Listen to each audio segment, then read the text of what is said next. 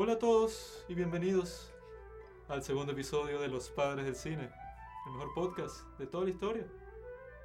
Soy su anfitrión Juan Carlos Orellana.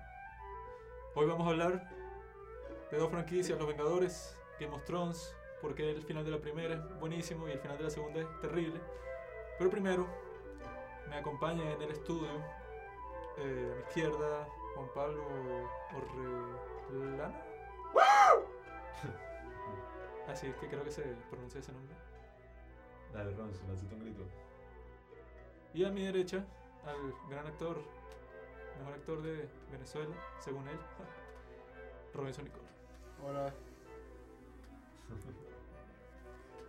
El día de hoy vamos a hablar de Los Vengadores, que nos parece que tuvo el mejor final de toda la historia del cine. El título, el título de- del episodio de hoy. ¿Cómo terminar una gran historia? O sea que Avengers, a diferencia de Game of Thrones, fue una obra maestra a mi parecer. Porque no solo es un final de, ay, una película o una trilogía, no. Es el final de la saga más grande de la historia. O sea, 22 películas creo. No sé si son más. Este, y Game of Thrones, que también es una gran historia. No solo de serie y tal, sino que también de libros, pues. La saga más grande de la historia. Es grande, Se pero... nota que no has leído manga, bro. Naruto. Mira, Otaku. Dragon Ball. Este, ajá, y, o sea, vamos a hablar de no solo la historia en sí, sino el desarrollo de personajes, cómo aprovecharon los personajes de Marvel al 100%, mientras que los de Exacto. Game of Thrones tenían personajes tan arrechos y los desperdiciaron. o Pero sea, antes, antes de hablar así tan específico de cada una, yo creo que también es importante, o sea, hablar qué significaba o qué significó para nosotros estas dos vainas cuando empezaron así como verga. O sea, por, por lo menos yo, que lo digo desde ahorita, yo no he visto Game of Thrones ni nada, porque incluso yo vi que si los primeros cuatro capítulos, una vez que estaba enfermo, y leí las primeras 250 páginas del libro. Pablo dijo que él le entretienen más las novelas, voltea para que te enamores, vainas de ese estilo. Y ha visto como 100, ep- 100 episodios de todo eso, pero con Game of Thrones no tiene paciencia alguna. Juan Pablo en su cuarto tiene puros pósters de cacique y No. cosita rica, no joda. Está no. obsesionado, este bicho ha visto más novelas que no. Leonardo Bueno, Padrón. Pero es que también Game of Thrones. Game of Thrones, no sé. O sea, como cuando yo le empecé a ver, era que sí, 2017, 16. ¿Y la vaina empezó cuándo? ¿En el 2000 qué? 2010. No. 2010. ¿Sí? Sí, sí. Bueno, cuando la vaina empezó, yo tenía 10 años y Juanqui es un chocero y que, no, Pablo no puede ver eso y hay puros desnudos y hay puras bichas. Eso no lo decía yo, eso lo hacía mi padre. Fue me da igual. Bueno, y que, y que, Es que también en la casa de ustedes todos los temas son tabú, o sea, cualquier vaina. Este dicho que sí que, ay, quiero ver Bastardo sin Gloria. Se no, no. llama tener valores. Eso es en tu casa que no. Todo si tú lo no que le da tienes- la si gana. tú no tienes casa, mano. En mi casa me enseñaron que era el sexo de los tres años. Y a los cuatro me dieron mi primer porro. ¿Cómo te enseñaron con la práctica? Sí, sí. ¿Cómo, Ah. cómo crees que se enseña en esta vida? Con la práctica. En la teoría no se aprende nada, se aprende haciendo. Entonces sabes, Juanqui. Claro. Ah, bueno. Ah, pero es eso que te digo, o sea, Game of Thrones y esa vaina fue como que, ay, bueno, en cambio Los Vengadores, me acuerdo clarísimo cuando empezó en el 2008, con Iron Man que estaba que sí súper excitado así en el cine y que, ¡ah! y la vaina salió que sí de la nada, o sea, estaban las películas de X-Men, Spider-Man, toda esa vaina, pero, o sea, esta ya empezaba a tener como otro estilo, pues una vaina más improvisada, más relajado, más... Menos estúpido, así que, ay, X-Men lo ves, no la vaina. Eso es lo arrecho del MCU, que los tipos y que bueno, nos vamos a arriesgar arrechamente. Vamos a invertir en esta vaina, a que es un negocio que está surgiendo. Vamos a, a meterle un coñazo real, vamos a buscar un poco de actores arrechos, vamos a hacer un poco de historias, pero poco a poco. Primero este personaje, después el otro, para que en 10 años hagamos una película que los recopile a todos y que coño, o sea, eh, terminar todos los arcos de personajes como debe ser, pero lo arrecho es que los tipos empezaron, o sea, sin saber que la vaina se iba a volver tan grande, tan arrecho, o sea, que fue una apuesta Sí, sí, completa, fue, Un, fue un salto de fe, una apuesta, fue fe. Y para Como- mí lo más como dicen en impresionante, una de las cosas más impresionantes son, es que, o sea, lograron atrapar a la audiencia con personajes que eran desconocidos. Porque por lo menos Sony compró a Spider-Man, pero también tuvieron la oportunidad de comprar los derechos de los Vengadores. Y no lo hicieron porque dijeron que esos, esos personajes no iban a tener éxito porque nadie los conocía. El mismo Iron Y Man. capaz, y, y coño, qué bueno que no los compraron porque capaz no hubieran creado el universo que creó este Marvel Studios, ¿no? Aunque yo también pienso que, o sea, Ah, mira, Game of Thrones no empezó en el 2010, fue en el 2011. Jódete, ajá, fact checker. Yo también pienso que. Gracias, Wik- Wikipedia. Todos lo tenemos en nuestro teléfono. La diferencia es que yo sí lo busco, tú no. Ajá, chico Google. Eh, algo que también había notado de estas franquicias es que yo creo que la mayoría de las veces la audiencia y todo eso no deberías confiarles un carajo. O sea, cualquier tipo de reacción en la audiencia, sí, apenas pasa algo y tal, yo creo que deberían ignorarla al 100%, bueno, excepto en el caso de Sonic, que la cara de Sonic es una mierda. Pero, o sea, si te pones a ver, para mí una de las mejores películas de superhéroes que han salido últimamente, Spider-Verse. Mi reacción cuando salió el tráiler fue que, ¿qué? Una película animada de Sonic, esta mariquera, y que quién coño va a esa mierda, y que qué ladilla. Y después, o sea, ni siquiera la vimos en el cine, la terminamos viendo en DVD así, pirateada de vaina. Y cuando la vimos, coño, arrechísimo. O Eso sea, nos pasa por hater. Porque esa estuvo en el cine como tres meses y Sí. yo y yo estaba ahí, que es esa mariquera Spider-Man animado. No, esa la veo en mi casa. Y coño, y terminó siendo. creo que ha sido una de las mejores de superhéroes de, Kalinick, de los últimos tiempos. Y eso, esa, esa cuestión del Spider-Verse se puede repetir ahora que, que se abrió el multiverso con Spider-Man Far From Home y toda esa vaina. O sea, que hay rumores de que, no y tal, va a aparecer Tobey Maguire y Andrew Garfield. Que es un Ah. rumor un poco exagerado, pero puede llegar a pasar, ¿o no? Pero podría ser que es un chiste, o sea. Pero puede llegar a pasar, no sabe, Ahora marico. van a. Hace, hace 15 años nadie pensó que era... No, mentira, hace más. Nadie pensó que era posible juntar tantos personajes en una sola pantalla y terminó siendo posible, weón. Aunque. ¿Quién dice que esto no puede ser La cosa posible? no es que sea posible, es que es súper estúpido. o sea, no hay que. Bro, y que es imposible. Sería recho. Hoy Maguire Sí, y no, Andrew sí, no. Garfield. De bolas que sería recho. ¿Te parecería recho, Juanqui? Claro. ¿Cuál fue la primera película que vieron en, en el cine del MCU? Iron Man, ¿cuál más? Yo sí soy un fan, de verdad. Yo, No yo, tú, que yo, yo estoy actualizado. Tú la primera que viste del MCU fue que Thor Ragnarok. No. No, la primera que yo vi, de hecho, creo que fue o Thor 1 o The First Avenger. Capitán América 1. The First Avenger la estrenaron, la estrenaron en Venezuela. Porque yo me acuerdo cuando iba a salir que creo que no. Que yo la vi en DVD y fue una cagada. Robinson es el rey de las mentiras, Loki. y que la vio en el cine y, y aquí no se estrenó. ¿ah? Tú no has salido de este país nunca. ¿Cómo lo vas a ver? No, jodas. Ay, mira. Mira cómo te ves sonriendo como una marica. Ay, vale. Ojo, marico no es un insulto. Exacto. Marico es una característica de alguien. Es como decirle pare. Y no tiene nada. Bueno. Sí, es como un sinónimo de pare. Thor bueno. 1. Thor 1 creo que fue. No Bueno, aceptaré pues yo- comentarios discriminatorios en este podcast. De verdad. Pero, o sea, diciendo eso de las teorías, leí un artículo que yo se lo mencioné a Juanqui.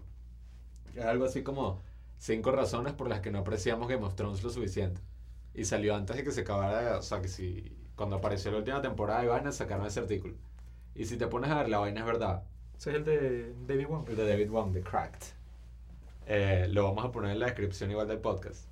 Pero si tú lees ese artículo, tú ves clarísimo que es como que, bueno, todas las cosas que tuvieron que pasar para que Game of Thrones, o sea, para que este concepto de Game of Thrones, la serie y tal, naciera y se desarrollara hasta el momento en que se desarrolló, es una vaina por la que, o sea, todo el mundo to- le da, da por sentado. Pues, y no, sí, sí, esa mierda ya tiene que ser así y tal, pero, o sea, por ejemplo, los personajes, hablan por ahí.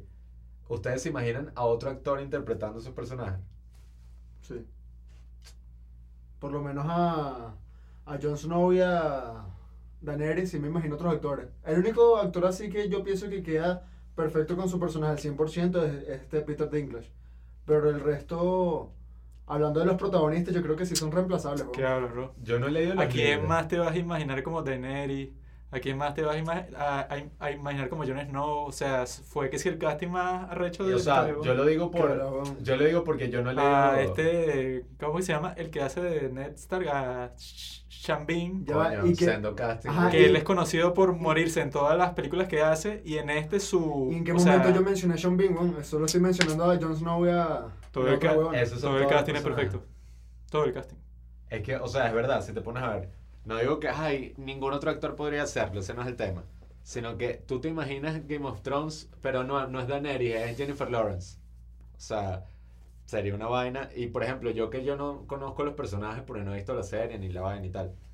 O sea, yo ya reconozco los personajes viéndolos así. En cambio, cualquier otra serie así de esas mierderas que hay como 500 ahorita, yo no reconozco ningún personaje, sea el actor que sea. O sea, la, esta que capaz son buenísimas. Pero en Netflix esta de que es con Jonah Hill y, y Emma Stone, que yo... Maniac. Que, que verga, esta vaina se ve rechísima. Mm. O sea, ahí ni siquiera es tanto por los actores. Y que bueno, Sí, es Jonah Hill y. Emma Stone. Esa ¿sabes? buenísima, weón. Sí, sí, pero, o sea, ahí yo estoy viendo a Jonah Hill y Emma Stone y ya. En cambio, en esta, en Game of Thrones, tú conocías a Emilia Clarke, Todos tú de conocías a fresquitos. a cualquiera de los carajitos que coño son muy talentosos. O sea, uno no conocía a nadie, pues ni siquiera al mismo Peter Dinklage. Sí, es que yo, o sea... Yo lo conocía por Supercan, que era el malo. O sea, pero ese bicho también apareció en él, en el duende, ¿sabes? Ajá. Que era como el jefe así de rechito que le caía coñazos al bicho. Ajá. No, y yo escuché que lo que pasó con Game of Thrones es que de los dos escritores prin- principales que son David Benioff y D.B. Weiss, ellos y que eran súper fanáticos de la serie de los libros de A Song of Ice and Fire. Y bueno, se reunieron con George R. R. Martin, lo convencieron de comprarle los derechos, que ya se lo habían ofrecido varias veces, y él se había negado porque querían hacer que si dos, tres películas para toda la serie, que cada libro son cinco libros y cada uno tiene más de, set- de, set- de 700 páginas, pues.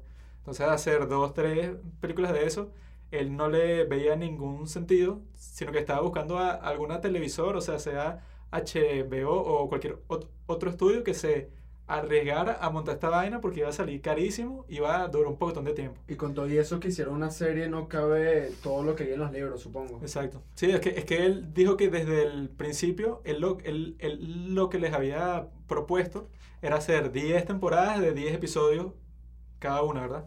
Y estos tipos parecen que sí están con- como que de acuerdo con eso al pri- principio, o sea, se iban a comprometer para todo eso.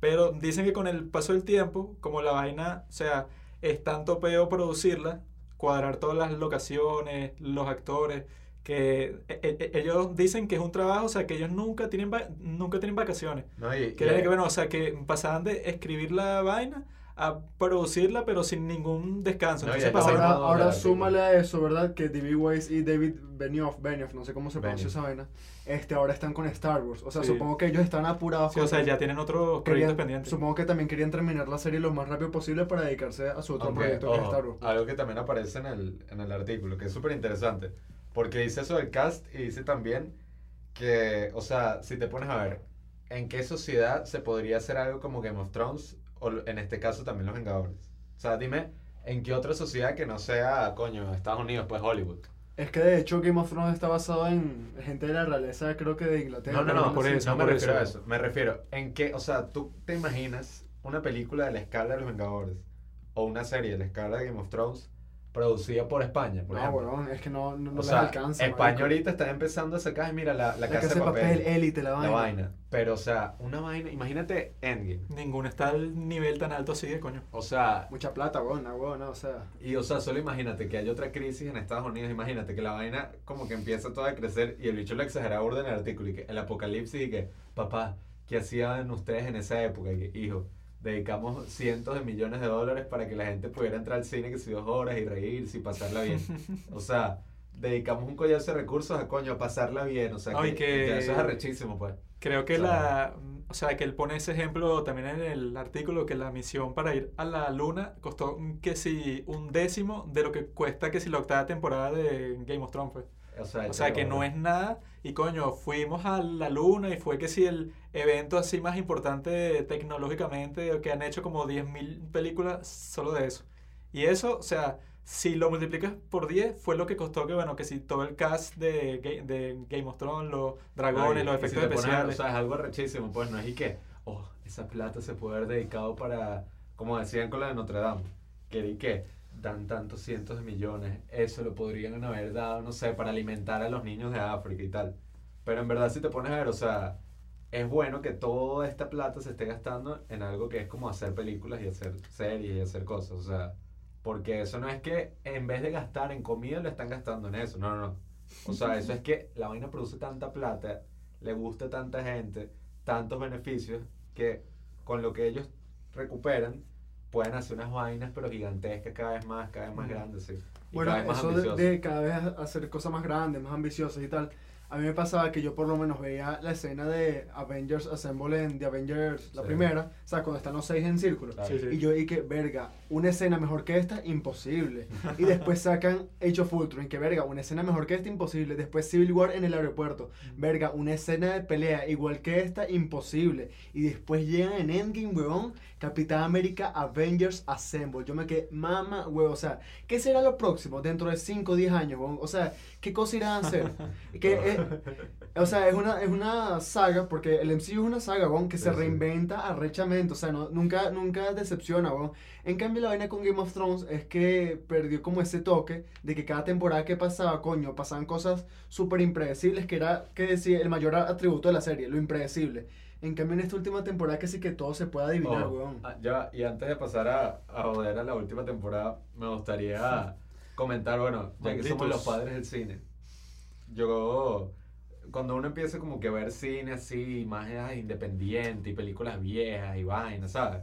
Cuando todo el mundo empieza a decir, ay, vi los clásicos, puse Ciudadano Kane, vi esta película, El Padrino, ¿sabes? Y uno, verga, Fincher, Scorsese, Nolan. Casablanca. Y, ah. y en vez de decir el nombre completo de los directores, empiezas a hablar por apellido. Sí, sí, sí. Nolan, Mizoguchi, Kurosawa, Tarkovsky, Bergman, o sea, un show. Y, te, y uno se la da de que verga.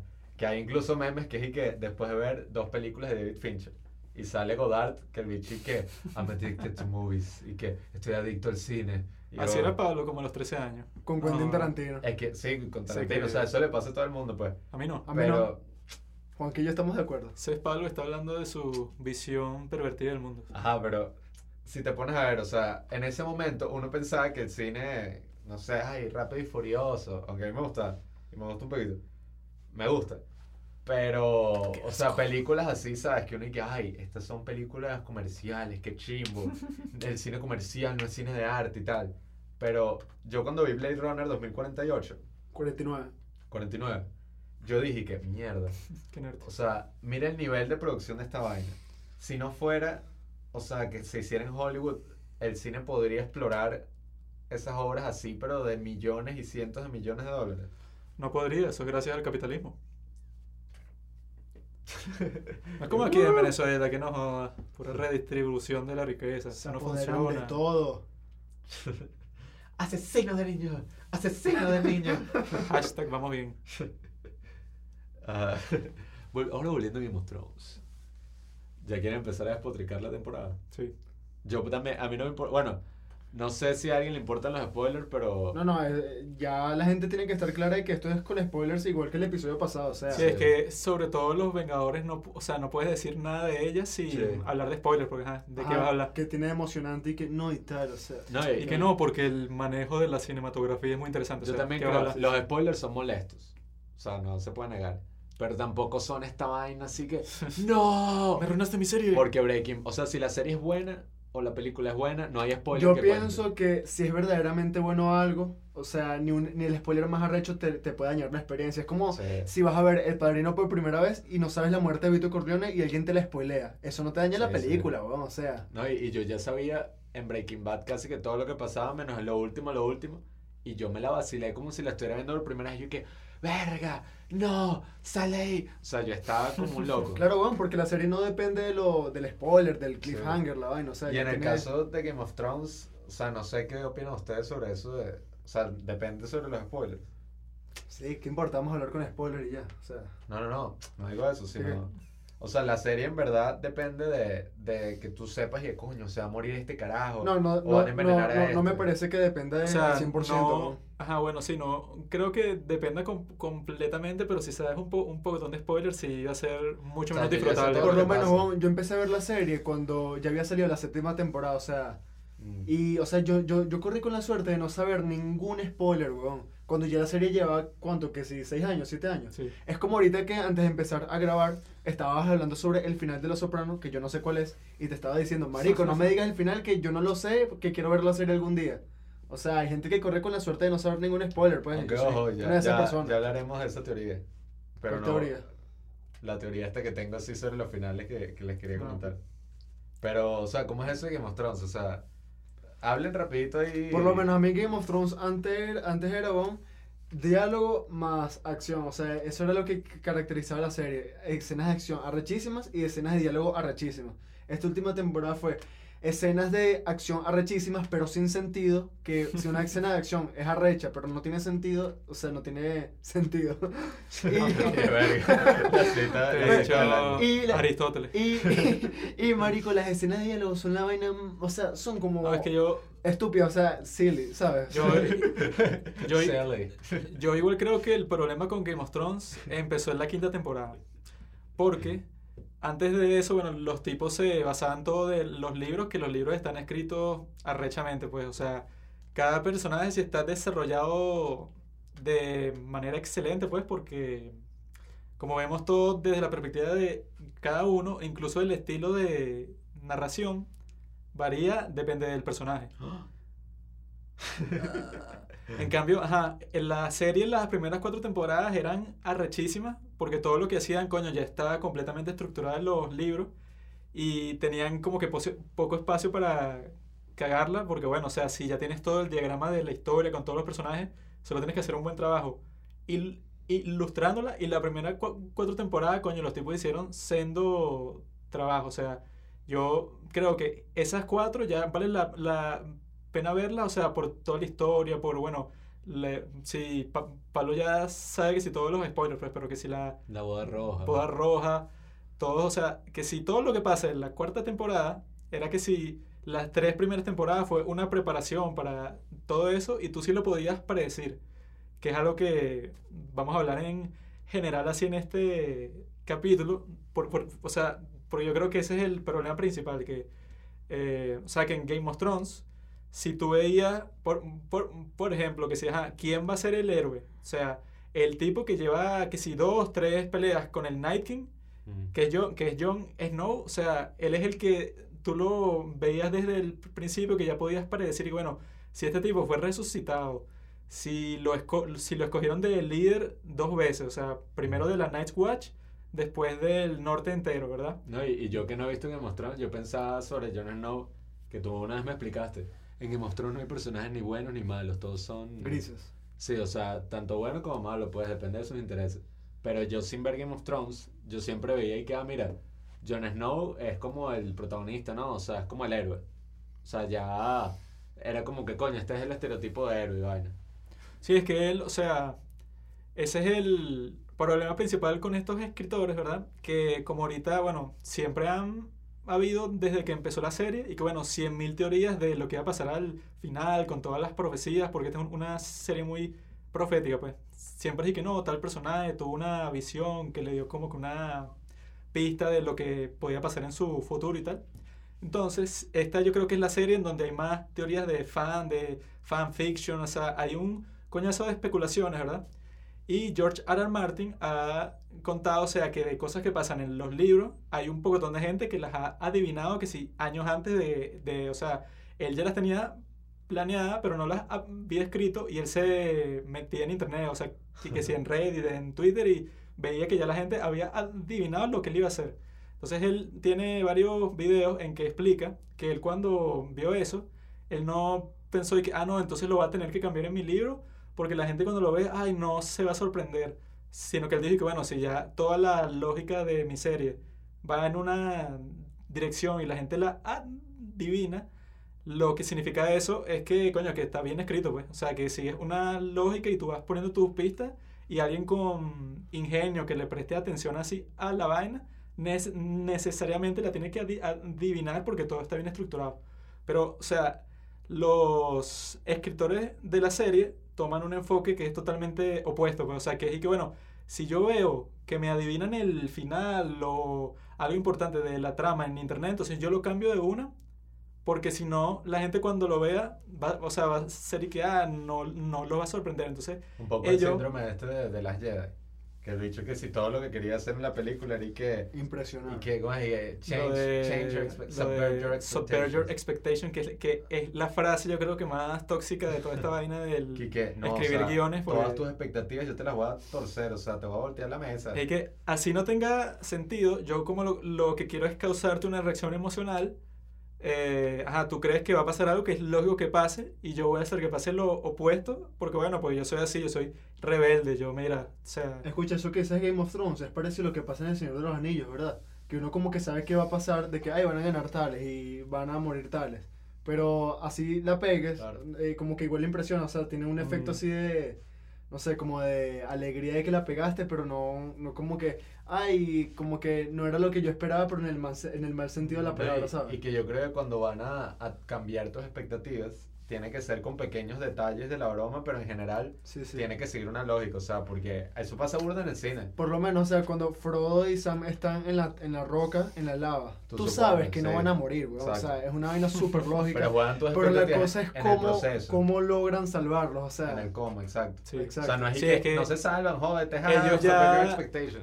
Ellos ya previamente te habían planteado que Gandalf y que bueno, ajá, este tiene las águilas que están disponibles y tal, Yo que sí, la reja ahí susurrándole una mariposa, ¿cómo es la vaina? Que Sí, sí, sí, que, sí. que está, creo que esa es en, la- en las dos torres. sí. Que él está No, en la no, torre. eh, eh, es- esa es la comunidad de Ah, la primera. Sí, sí. Bueno, él está en la torre y llega una mariposa no sé dónde y le susurra y la mariposa se va, weón. y, que, y lo salvan, ¿no? Las águilas. Sí, Sí, sí, sí, sí, sí. pero es fino, weón, o sea. Sí, es que entonces, pero, lo- o sea- cuando pasan esas cosas es fino porque tú puedes justificar todo con que, bueno, es un mago, tiene, No. po- tiene poderes. No está mal, pero, pero si es ridículo, imagínatelo así, o sea, con la lógica de Uri que... Es que también es como lo ejecutan, weón. O sea, Peter. Jackson lo hace de una manera rechísima, weón. Es como eso que... En cambio, si lo hace otro director, puede quedar como la mierda. Lo que nosotros, la parte que tú te rechazaste cuando la estábamos viendo, ¿Qué cosa? que estaba como y que, señor, y que Aragorn. Ah, ya, que esperando". yo estaba viendo este, El Retorno del Rey. Y yo vi El Señor de los Anillos como hace, no sé, un año o menos, porque yo nunca las había visto y como, como que Te iban a... están, eh, te están haciendo, mira. Ajá, entonces Este yo- no quieres dar lecciones a nosotros cuando nosotros dos le hemos mostrado todas las películas, todas las series que ha visto en su vida. Y viene aquí este podcast a hablar con nosotros como si fuera un semejante. Sin arrecho. No, no. Yo te di los VHS y que mira, ve todo esto. el ignorante. Tú solo puedes hablar cuando yo levante la mano derecha. Te doy permiso, si no. Ajá, entonces, en lo, en lo que estaba, yo vi la comunidad del anillo y las dos torres en mi casa. Y yo le dije a Juan y a Juan Pablo, hey, yo voy a ver el retorno al rey en su casa, coño, para disfrutarlo más. Y fue todo un show y vamos a hacer helado, un helado de café y vamos a reunirnos. Y la vaina la interrumpimos que sí siete veces. No, no, un par de veces y ya. Que, ¿No te acuerdas que ustedes se pusieron a hablar con mi papá y dejamos de ver la película como hora y media? Y después volvimos a ver y que... Ah, cierto. Ah, bueno, es que entonces hay una parte, Ah, cierto. hay una parte donde a, me están diciendo marica, potito. pues, pues ya verán. Aragorn le dice que mira, alguien te está esperando en la, en la carpa y vaina. Entonces, eh, eh, eh, Ah, este- sale Denethor. Eh, Entonces es este bicho con la capucha y se le sale como un mechoncito de pelo negro al lado. Y dije, wow, es Liv Tyler, es, es la novia de Aragorn y vaina. Entonces cuando el bicho se levanta la capucha es Elrond, o sea, Hugo Weaving, y con la cara así de pescado, así todo horrible. Y que. Entonces estos bichos se estaban cagando la risa, burlándose, no sé, de mí. Y yo dije, wow, es la novia, qué bonito. Lo vino a recibir. Y cuando era Hugo Weaving, estos bichos cagándose de risa. Y yo dije, ya, huevón, la... ya, y que quítala, marico, quítala. Yo la te- terminé en mi casa. Y este, yo ya vi dos horas, dura tres horas, yo no voy a aparecer tiempo. Es que... de- todo, todo ese show y que vengan para mi casa a ver la película, así en fin. Entonces fue que, no, yo me la llevo y la termino en mi casa. Pero, no, o sea, ¿por ajá, qué viniste? yo, yo disfruté la, la película en casa de estos bichos, pero al día siguiente la volví a ver en mi casa y de paso vi la versión extendida. Porque que dura como, weón. dura como Ponte cuánto. a estudiar. Por eso estás así, haciendo un podcast para ganar real, pero no tienes. No. Ay, ¿qué están haciendo ustedes? Ah, ¿Qué estoy haciendo? ¿Qué no estoy haciendo? Esto es un hobby para mí, no es un trabajo. Después yo voy para mi trabajo, gano cientos de miles de dólares Es y que después vengo Juanqui, para acá. Juanqui, yo saliendo de aquí voy por la oficina, chaval. Esto ¿Qué es eso? A las 6 de la Para la tarde. oficina, chamo. Voy para la oficina, chamín. Parece un bicho así de 20 años con lentes así súper chiquitos. nerd. Eso, trabajas en un ministerio, papi. Voy para la oficina, chamo. Pero es que, ¿qué no hacemos nosotros? O sea, Por lo menos Pablo y yo estamos en teatro lunes y viernes, pues, de lunes a viernes. Perdiendo el tiempo. es lo que estábamos hablando el otro Juanqui, día. mira, Juan Pablo y yo que estudiamos actuación, Juan- Juanqui siempre se burla de nosotros, que nosotros no vamos a una escuela de teatro ni de actuación ni nada, sino que vamos a una escuela de payasos. Coño, Pero que es eso puro show, puro ejercicio. Es que Juanqui se cree superior a uno porque le estudia filosofía y vaina. Pero es lo que te digo, también ahorita lo que ¿Tú hablamos. ¿Conoces el método de Stanislavski? Claro que lo conozco, yo te lo enseñé a ti, inculto. Ah, Qué desagradable. ¿Tú no te acuerdas cuando los posts estos así de las carajas y que estudio comunicación social de 7 a 7, estoy haciendo un corte. está No, no, el programa". el, En su queja, en su queja. Los tweets que me mandó Juanqui y que... Sí, sí. no digas nombre, no digas nombre. Aquí no se dicen nombres porque si no. La... Ay, le tienes miedo al escarnio público. Pero, o sea, Ajá, que Juanqui me mandó unos tweets de una jeva que no voy a decir nombre, o de un juego. o de un jevo. Cuente. Ajá, entonces me mandó que una... estás insinuando que solo hay dos géneros. Hay varios.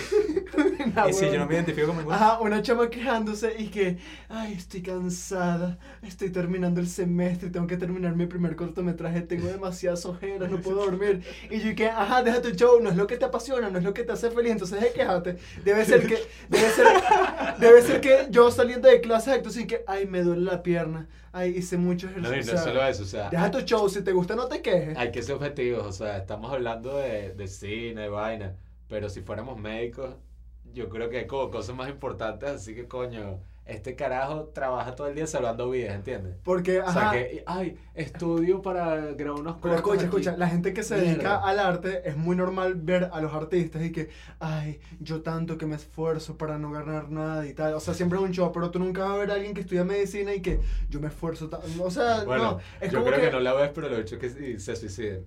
No sé si sabes ese dato, que ¿Qué? creo que hay dos generaciones. Dos, Creo que es una promoción ah, completa una de promoción completa de médicos se suicidan en Estados Unidos al año. O sea, no del es- estrés, pues, porque yo escuché, ¿verdad? Que en Estados Unidos eh, la demanda de médicos es grandísima y la oferta nunca la satisface, pues. Entonces, todos los médicos que hay están trabajando muchísimo más duro porque, bueno, están haciendo el trabajo que si es dos o tres médicos. se necesitan más médicos de los que hay. Entonces, con tanto estrés encima, los tipos, coño, o sea, y ajá, no solo son los que se suicidan, sino los que sufren depresión también son un poco ton locos. ¿no? Y, y porque son historias que son y que, bueno, a las 3 de la tarde le dije a una chamita de 8 años así y que le dije a los papás, y mira, ella se va a morir. O sea, se va a morir que sí, en 3 horas. Verga, qué fuerte, ¿no? Y dos horas después, el bicho está atendiendo a un bicho así que está haciéndose el enfermo para que el bicho le dé un récipe de droga. O la historia que supuestamente tienen todos los médicos, lo comprobamos con nuestro primo que es médico, de alguien que llega al, al consultorio con que se metió que si un consolador o algo en forma de pene así tan profundo que se lo tiene que sacar con vaina con operación. Qué desagradable. Eso pasa. ¿Nunca te ha pasado, Ronce? A mí sí y a ti también. Que hay veces que uno se pone a experimentar y... Digamos los dos pegados así juntos y, "Ayuda, no". Los llamé ese weón. Cat Ah, Dog, ¿sabes? Ah, Ah. Esa es Ah, la bueno, razón por la que sigamos hablando de, de la saga fantástica. ¿De qué era? ¿De qué era? De, De- pornografía, ¿no? Ajá, sí. Ajá. Pedofil. ¿Qué otro tipo de pornografía hay? Ah, Yo no conozco ningún otro. Necro. Ah, Si siguen hablando así, Juanqui y yo tenemos un fetiche de que cada vez que Ah. nos reunimos en la casa eso es una joda. no. No, no es que... No lo digas. Ok, ok. Queréis ir preso. Tú sabes que este podcast lo escuchan no jodas. La DEA, el CNI, Una huevona. Donald Trump. Ajá, bueno. ¿Cuál es? Ah, saben que estaba leyendo, ¿verdad? En un artículo que Endgame tiene, que sí, las mejores actuaciones del MCU en general, pues. yo creí que ibas a decir que es de la historia, así que... Dicen que Robert Downey Jr. va a ganar un Oscar. No, están haciendo como campañas y vaina, como que para que Yo estoy de acuerdo con eso. A Robert Downey Jr. para mejor actor. Este, pero yo sí pienso que Endgame sí tiene las mejores actuaciones del MCU, weón, porque, I Love You 3000. porque no solo es la de Robert Downey Jr., o sea, son todos que se lucen al 100% y no todos aparecen tanto tiempo. O sea, los que más aparecen son Chris Evans y Robert Downey Jr., pues. Lo bueno de... Supongo que Game of Thrones también tendrá un caso parecido. Pero lo bueno de tener cosas como el MCU y, y las vainas estas de la Liga de la Justicia es que tú puedes ver perfectamente y coño, como es una vaina rechísima así y tienes la otra mierda que es básicamente de lo mismo. O sea, el grupo de superhéroes contra el villano que ha destruido el mundo y es una mierda loca. Ah, bueno, Mientras el... que Marvel, el coño. Sí, sí, sí, o sea, al Rey de la Noche te lo presentaron desde que sí que desde, desde el principio de la historia, o sea, igual que a Thanos te los presentaron al comienzo de todo este universo. Pero mira cómo ejecutan a Thanos y mira cómo hacen el Rey de la Noche, o Todo está en la ejecución. Si te mira, a escucha, ¿sabes que la escena de, de cómo mata al Rey de la Noche es muy parecida como a como Thor aparece detrás de Thanos y toda esa Sí, paja, sí, o sea, eso sí lo vi. está el Rey de la Noche a punto de lograr su plan maligno, entonces le aparece alguien por detrás y Pero le- el soundtrack le- en esa parte sí fue arrechísimo. en Game of Thrones. El soundtrack yo creo que fue lo mejor Sí, sí, de sí, toda o la sea, temporada comparado con todo en Game demás. of Thrones lo técnico nunca ha decaído, weón. Siempre la la música vaina es lo más arrecho. Que, o sea, Perra la vaina. mientras que Game of Thrones aparece alguien por detrás y se lo clava y Sí. se muere, en Infinity War es súper arrecho Es como lo no. hacen, weón. Y va, y va el arco del personaje. Sí, sí, sí, o sea, aparece Thor, le clava la vaina, uno piensa como que, ¿qué? ¿En serio? ¿Ya se murió? O sea, no, qué mierda, te pasaste, Marvel, o sea. No, y- Pero no, el bicho con todo y eso logra su objetivo, weón. Esa No, parte en donde Arya mata al rey de la noche, yo creo que fue la más estúpida de la temporada entera. Es weón. que ni siquiera es estúpido, o sea, la palabra es cliché, weón. ¿Cuándo nos ha visto al villano caminando en cámara lenta con la música, la vaina? Aparece alguien por detrás, o sea, marico, es demasiado Yo, cliché. No, yo y vi que- la escena y dije que mátala, mátala, mátala una vez, mátala, mátala. Y la bicha le da tiempo de soltar el cuchillo, nada huevo. Y Disney, marico. Disney sabe que ese recurso es una mierda de que el villano camine lento y aparezca alguien por detrás. Pero uno, un cliché, pero pues. ellos saben que uno se va a quedar y que, ajá, que es esta Sí, y que Pero le dan un vuelco que te quedas loco, que el bicho con todo y eso y que no joda, chasquea la marico, muy Pero, arrecho, lo, o sea, lo que es estúpido de eso de Arya, ¿verdad?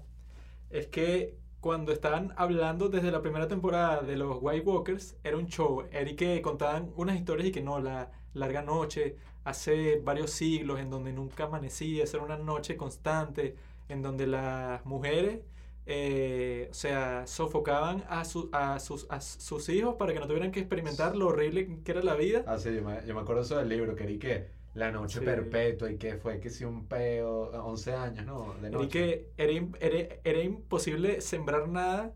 eh, o sea, la, la gente se moría de hambre por coñazo. eh, todos estaban en una constante depresión, casi que no hablaban el Y, y uno eso con era el lo que me interesaba del libro cuando tú lo empiezas a leer y que, mierda. O sea, porque ah, es súper aparente que ya esa, toda esa noche va a volver. Mm. Y es hasta metafórico, o sea, porque es como que todo se empieza a joder así y que hay unas señales de que viene el invierno.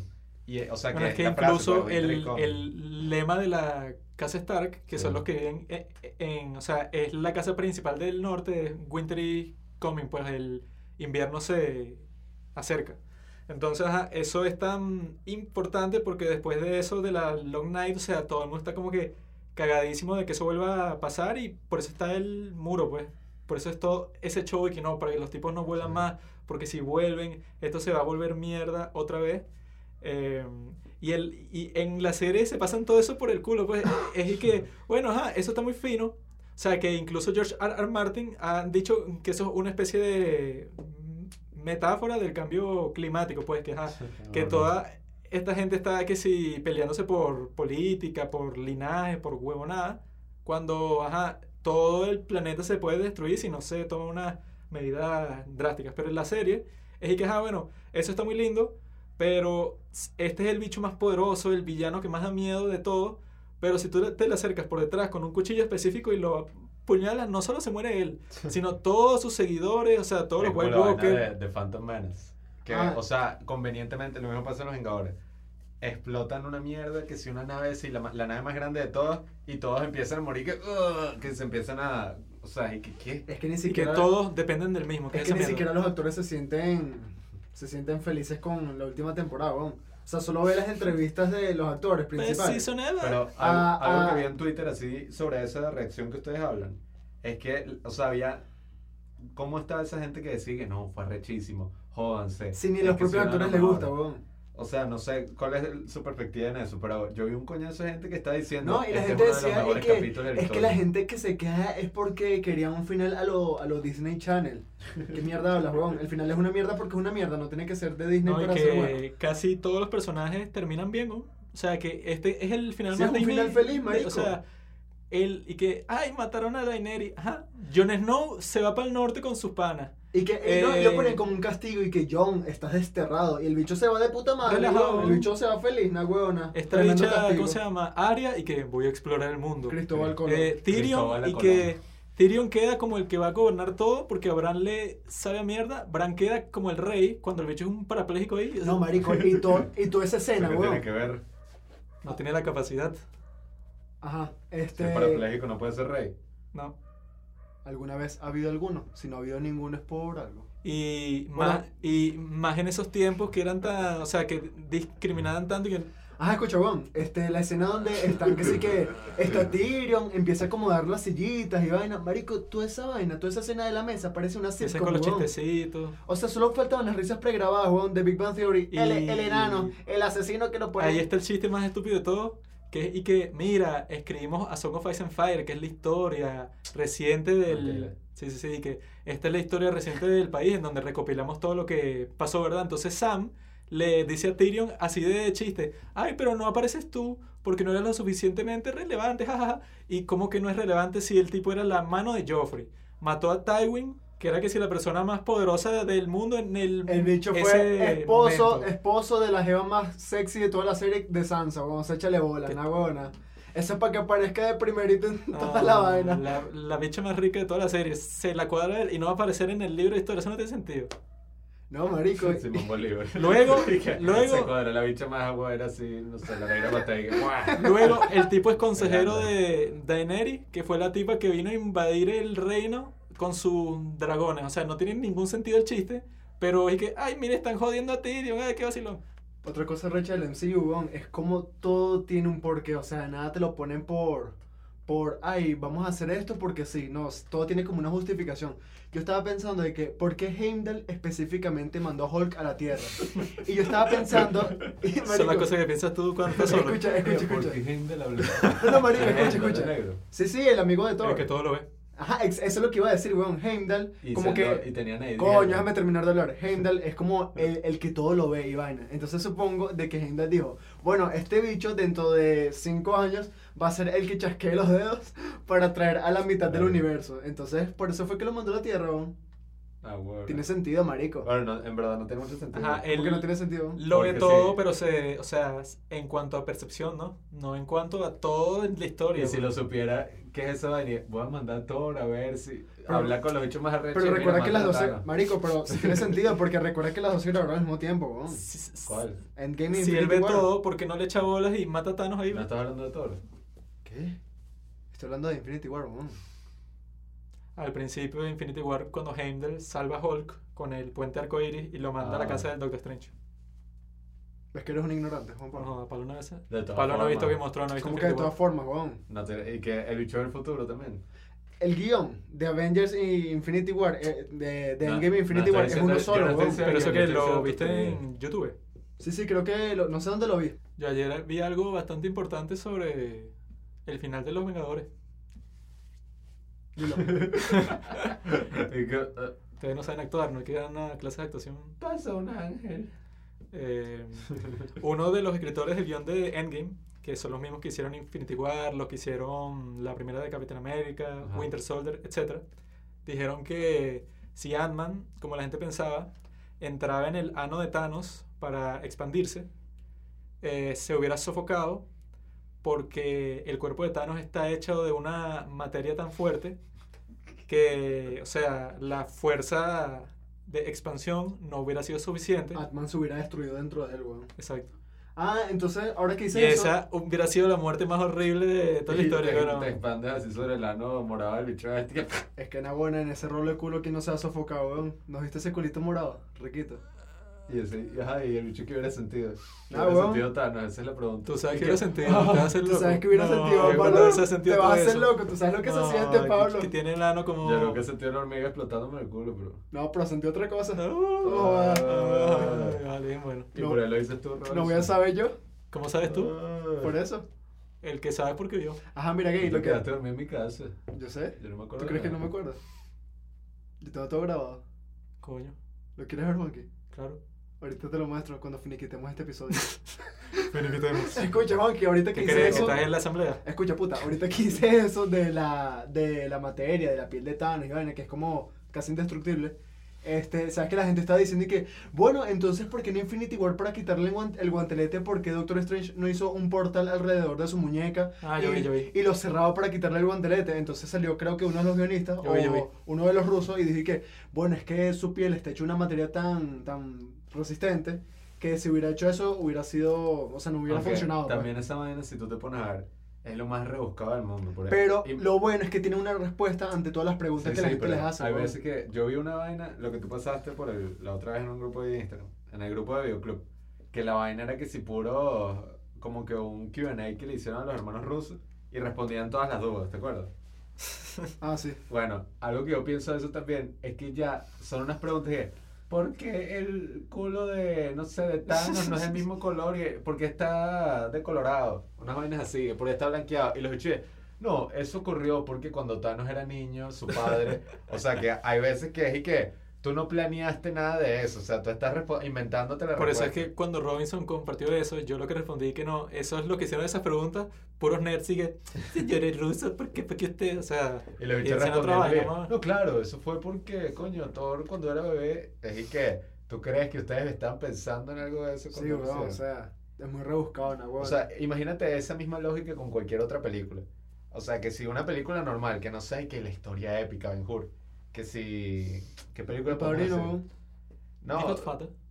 que si una de Tarantino, de Bastardo sin... No, ni siquiera, es que eso Sí, sí, sí, Bastardo sin Gloria. Y que si Christoph Waltz sabía que los judíos estaban en el piso porque simplemente no mató al francesito y lo sacó porque se puso a hacer todo ese show Es con que- el diálogo. Sí, es que, ¿qué? Ajá, El- o sea, que- si no, no sería O sea, cinematográfico. lo que, o lo- sea, no, y, y lo que pasa, pasa, o sea, en una historia, ni que es como que la vida, no sé, yo vaya a hacer algo, ¿por qué no hiciste esta otra cosa? Era posible, era posible, y que lo hice, pero tengo unas razones para hacerlo, o sea, Y o sea, el cine, así sea un arte y toda esa vaina, es para entretener. O sea, si no lo haces con el objetivo también de entretener, entonces nada sería de pinga. Es weón. que el- Imagina una película de superhéroes, o sea. Yo vi que el peo también con esa actitud así cínica es que tú piensas que, bueno, como la reseña que vimos de, Why- de YMS, de Your Movie Suck. O sea, que él, no sé cómo ve la película, pero con lo que está diciendo es que él ve la vaina buscando errores. O sea, no está disfrutando de, coño, qué fino, que si como desa- desarrollaron a Tony Stark o que si del viaje en el tiempo, sino que él está buscando y que,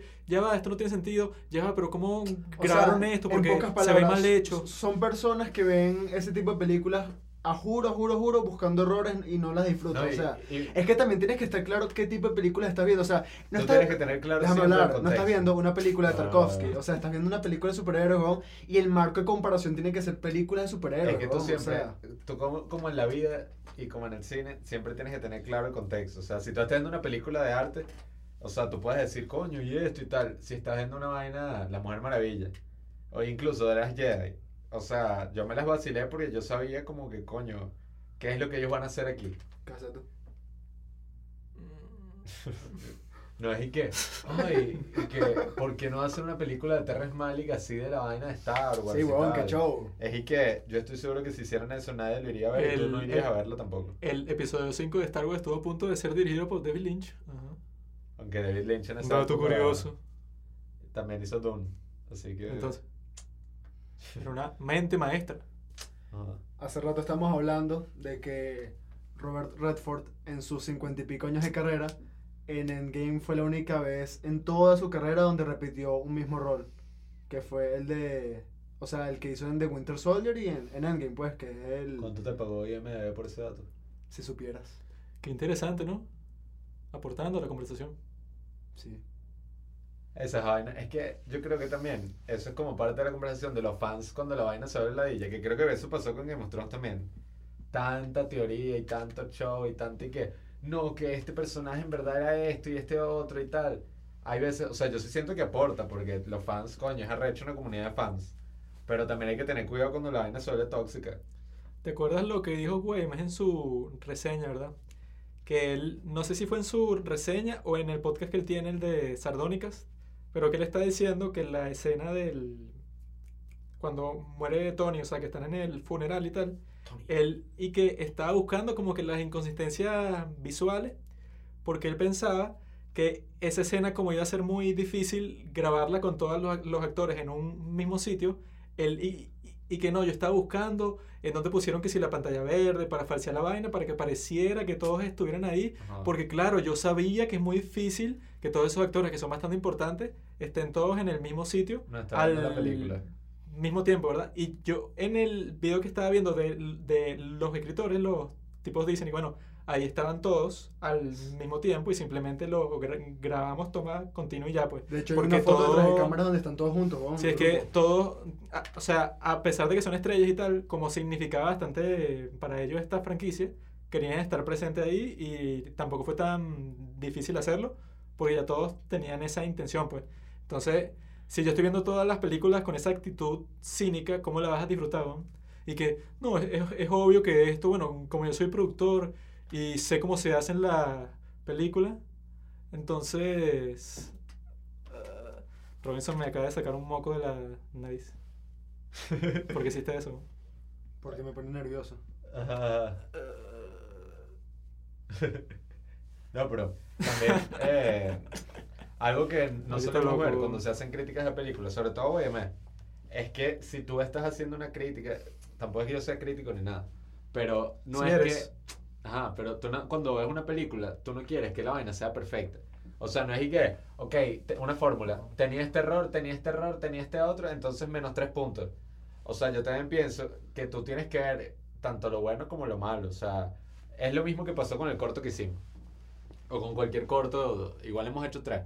Pero sobre todo lo veo con este último. Que mucha gente me dice, coño, pero al final hubieran hecho esto así. O coño, aquí hubieran puesto esto así distinto. Pero yo digo, si no lo hubiera hecho así, el corto, todo el corto en general, fuera algo totalmente distinto. O sea, si yo hubiera planeado lo- cómo iba a ser la escena final del corto, por ejemplo, así, pero lo hubiera escrito, todo el corto hubiera cambiado. Y a veces pienso que eso pasa con muchas películas, o sea, hay series y cosas. Coño, pero hubieran hecho esto así, si son huevones. Pero yo pienso que cuando la están haciendo, quizás si lo hubieran hecho como uno decía, todo hubiera sido distinto. O sea, los actores, ponte, no hubiera sacado esa escena rechísima que actuó así, no hubiera existido. Esto tampoco hubiera pasado, ¿sabes? O sea, hay veces que pienso que si vas a ver una obra de arte o, o cualquier cosa, la tienes que ver como una persona. O sea, tú no vas a ver los aspectos malos y ya, ni los aspectos buenos y ya. O sea, tú los tienes que ver, coño. Se Ya, acaba de ya. abrir una puerta sola. Pareció un fantasma, weón. Ya, yo la cierro. Cierra, cierra esa vaina. ¿Dónde está el fantasma? Mira, cuidado que vas a joder tu espejo. Ajá. Estamos en un salón así lleno de espejos. Gracias se a abre Dios. la puerta. No se jodió. Ajá. Pero, o sea, es eso. Se suelen ver así como que, no, esto es una mierda y esto es otra mierda y tal. Pero lo bueno es como, no existe. Critican cosas muy estúpidas, weón. En esa misma escena del funeral, estaban criticando, yo vi una review en YouTube, y que si es un funeral, ¿por qué casi nadie está llorando? No. Y yo me quedé y que, ajá, weón. O sea, ¿qué, qué, ¿qué carajo te pasa? O sea, estás criticando que por qué no todos están llorando, weón. Sin embargo, No, no, y de hecho yo vi, weón, que por lo menos a Sebastián Stan y a otros actores le dijeron que eso no era un funeral, sino una boda. que era la boda de Tony y Pepper, weón. y por, por si se les escapó un spoiler. qué mierda, weón. Eso se le dijeron a Tom, a Tom Hiddleston. Eh, no, eh, A ¿cómo Tom se? Holland. Tom No, Holland. Tom Holland. No sé, pero estoy seguro que se lo dijeron a Sebastián Stan. Y supongo que a Tom Holland también porque el bicho es que sí, el Sebastián spoiler Stan, ¿cuál fue el que hizo? eh, de Winter Soldier.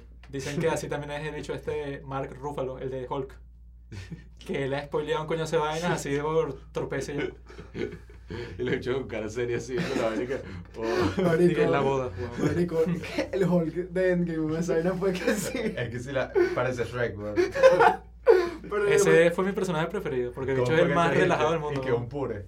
Sí, sí, o sea, parecía un puro, parecía un papá, o sea, el bicho sí, con suéter de lana, los lentes de pasta. A 100% little person. Parece, parece como el papá del amigo tuyo del colegio que llega así súper cool, así todo actualizado. El y vaina. papá pavito con sus lentes finos. su el- así Y le ahorita. tacos a, a y que toma, bro. I got you. Habla con los carajitos así todo relajado, hace un poco, ha- ha- hace un poquitón de chistes, porque ya está equilibrado No, mentalmente. no, no, ya no es ni Hulk que- ni Bruce Banner.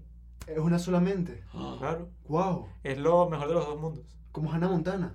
12, 18 months in the Gamma Lab. Awesome. Hulk out. Mira, ¿sabes qué? Vi-. Marico, vi otro comentario. Time travel. Yeah. Ese fue mi personaje preferido.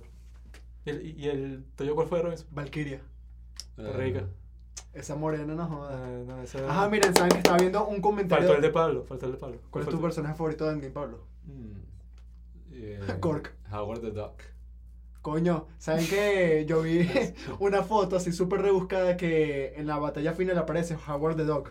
Y yo les mando una foto y me da risa porque la vaina aparece en Photoshop y no lo deja, el bicho siempre en la película. Pero, o sea, ahí, ahí es que tú ves que no estamos apreciando tanto como deberíamos apreciar, sobre todo los Vengadores. Bueno, ahorita lo estamos haciendo, pero en general, O sea, Cada detalle. por es lo ejemplo, mínimo, no, no, Howard the Duck, la adaptación que hizo George Lucas. Que es una mierda. ¿Tú has visto esa mierda? O sea, la aire no tiene Buena, sentido. buena. O sea, o sea, se ve buena.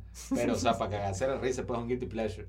Sí, Pero sí. tú te imaginas algo de Marvel que podría ser así en la actualidad. es imposible. O sea, yo creo que nunca sacaría nada así. Ya está en otro nivel, bro. Mira, sabes que yo estaba viendo un comentario de, de un bicho ahí en YouTube criticando que por qué Spider-Man en la batalla final se balancea con la telaraña si no hay edificios, weón. O sea que no tiene sentido que el bicho se balancee porque no hay edificios. Yo me quedé, ajá, weón. No, o sea, y si hay que si montones de escombros. O sea, porque Marico. acaban de, de explotar todo el edificio, pues. eh, tampoco le busques la lógica a esa estupidez, No, y- weón. O y sea, algo, algo que yo también pienso que, que me preocupa un poquito. Sobre todo con esto de los finales. Hay veces que yo pienso que, ajá, no se, obviamente no se terminó bien otra fase de los Vengadores. ujú. Pero ¿qué pasa si hay otra fase también arrecha, pero eventualmente se va volviendo mierda, mierda, mierda, hasta que toda la película es mala? O sea, ¿qué pasa? O sea, Eso pasó con Game of Thrones. me da como miedo que llegue en ese punto, ¿sabes? Porque yo pienso que si la vaina se hubiera acabado en Endgame, imagínate. O sea, le dan un final así, coño. Queda como el mito, ¿sabes? Como mierda. O sea, yo creo que si en vez de sacar el episodio, ¿cómo es? Star Wars, que sacaron solo tres películas en ese momento. Yo creo que si hubieran sacado una más y una más y hubieran hecho eso, una película al año, todos recordarían bueno, una mierda ahí que fue como fin al principio, pero se fue. en- entonces, eso es lo que me da un poco de miedo de, o sea, con esto de Marvel. Quizás si, si fuera como que vamos a esperar cinco años y vamos a sacar, o sea, ahí estaría como más cómodo. Y lo chimo es que eso mismo fue lo que pasó con Game, con Game, con Game of Thrones, que la gente estaba diciendo que antes de esta temporada, de la, de la octava, ellos estaban esperando que se, que se terminara para hacer un rewatch completo de toda la serie. Así que bueno, las veo todas de una para ya tener como que la narrativa más en mente y eso. Pero la temporada es tan mala que ya yo he escuchado un poco de gente que ya no quieren vol- vol- vol- volver a ver un coño. Porque incluso que si las tramas más interesantes, que si la de los White Walkers, ya si tú la ves desde la primera temporada, que era todo un show, ya ese show no, no tiene mucho sentido porque uno ya sabe cómo va a terminar como- y va a terminar de Cards. manera terrible. O sea, que House of Cards era que si la serie más arrecha para mí que, verga, no joda. Cuando salió la quinta temporada la vimos en un día, o sea, que es- nosotros nunca habíamos hecho eso y fue que, no, bueno, nada, que arrecho, todo el día viendo la serie. y si te pones a ver, las vainas arrechísimas de antes ya no tienen como sentido. O sea, ¿por qué no va a nada? Mm. Es como así, que coño es arrecha, pero y ya, o sea. sí, es que no- eso era lo que decía la gente también con Game of Thrones, que es, ah, bueno, desde la quinta temporada ya hay vainas estúpidas, pero todos estaban diciendo y que, ah, bueno, la voy a seguir viendo porque capaz el final es arrechísimo. Y el final es tan mierda que ya, o sea, le parece a uno que todo ese tiempo que pasó viendo la serie es perdido, pues. O sea, ¿tú te imaginas eso en un libro? O sea, un libro que está escrito rechísimo. O sea, que si, verga, cambió el lenguaje, no sé, y vaina. Cien años de soledad. Sí, o sea, y que si a la mitad del libro se va volviendo más mierda, y más mierda, y más mierda hasta que el final ya es que sí, que es esta cagada. Así es Game of Thrones, ocho temporadas, las primeras cuatro una obra maestra, las últimas cuatro una cagada. O sea, es como. Bueno, extraño. tampoco la quinta y la sexta, esas son más o menos, pero la séptima y la octava, o sea, eso sí es un alfajor de Pero caca. es interesante, porque esto es como algo que solo puede pasar. Alfajor de caca. Eso es algo que solo puede pasar como en esta vaina que es y que universo serializado, o sea, que es como cine serializado. Juanqui. Juanqui y yo estábamos hablando de que, ajá, cuando Daenerys quema todo desembarco del rey y toda esa vaina, nosotros y que, verga, esta bicha está tan loca de que cuando la veamos en el último episodio, la bicha va a parecer tan, tan esquizofrénica que va a tener como un tic en el ojo, toda ¿Cómo es? ¿Cómo es? despeinada. Tú la... Yo me acuerdo de cuando yo te dije eso, Ajá. imitaste cómo es que ella hablaría. Bueno. Bueno, Hola, John. Que me a to- todo el pueblo.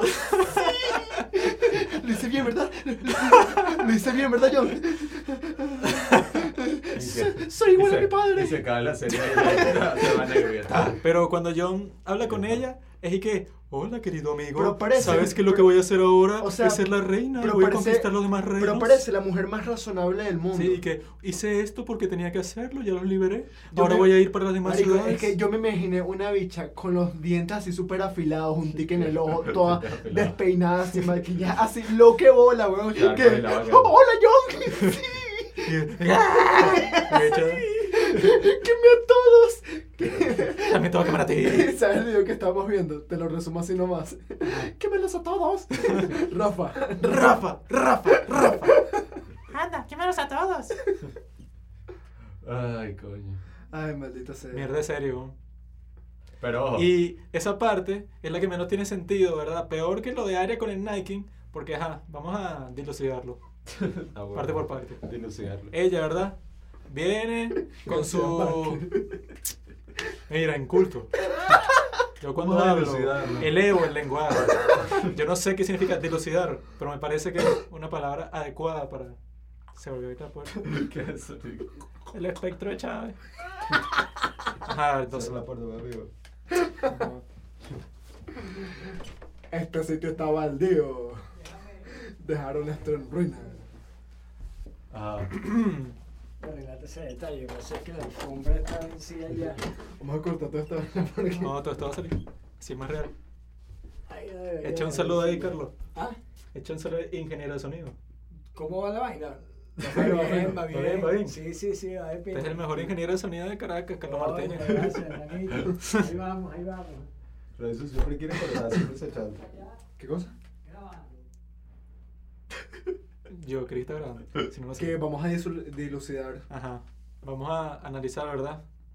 Esta parte de la serie que fue el más estúpido de todas. Daenerys vienen con sus dos dragones del norte, ya tienen toda su estrategia. Y en el mismo episodio están conversando, ¿verdad? De que no, y que la flota de hierro nos está esperando, hay que estar pendiente. O sea, están teniendo una reunión con el mapa de todo el continente, hablando de todas las potenciales amenazas que, po- po- que podían aparecer, ¿verdad? Entonces ya sabemos que lo que pasa después es que los tipos con los escorpiones, ¿verdad? Que tienen, le lanzan un coñazo de flechas a, creo que es Rhaegal, el dragón que... O Drogon. No, no, dragón no. Drogon es el que se volvió caminante. No, no, no, no, ese es Viserio. Ah, ya. ¿Tú qué te ríes? Los nerds, weón. Ajá, entonces, Dragon, no, miserio. Ah. se volvió zombie dragón. a Rhaegal, Te ¿verdad? pones con bicho un ignorante así, así de, el bully así de los, no sé, los años 80. Y que, oye, idiota, ¿te gustan los fantásticos? Este es Beef. Eh, Oye, Oye, McFly. Oye, McFly, insecto irlandés. Están hablando de dragones. Hiciste mi tarea. Marica, que, Ajá, entonces le dan tres tiros con esas super flechas al dragón este de mierda y se muere, ¿verdad? Pero, ajá, la pregunta es esta.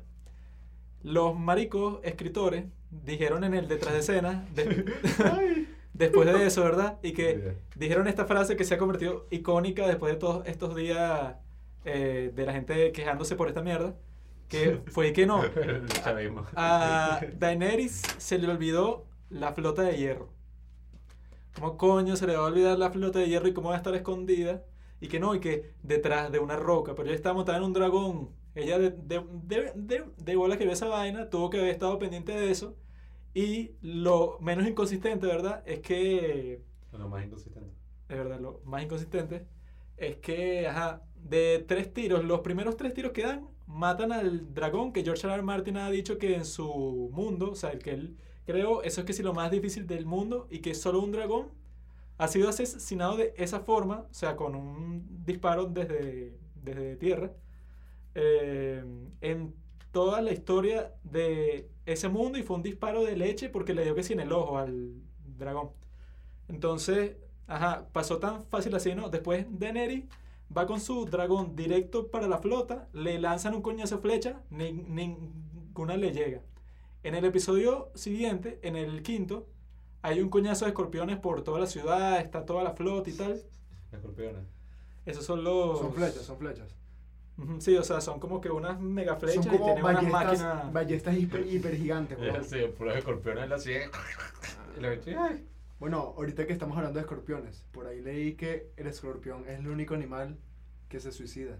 Que cuando está a punto de morir por otro Eso es animal, toma la decisión de suicidarse, de acabar con su vida. Eso es mentira.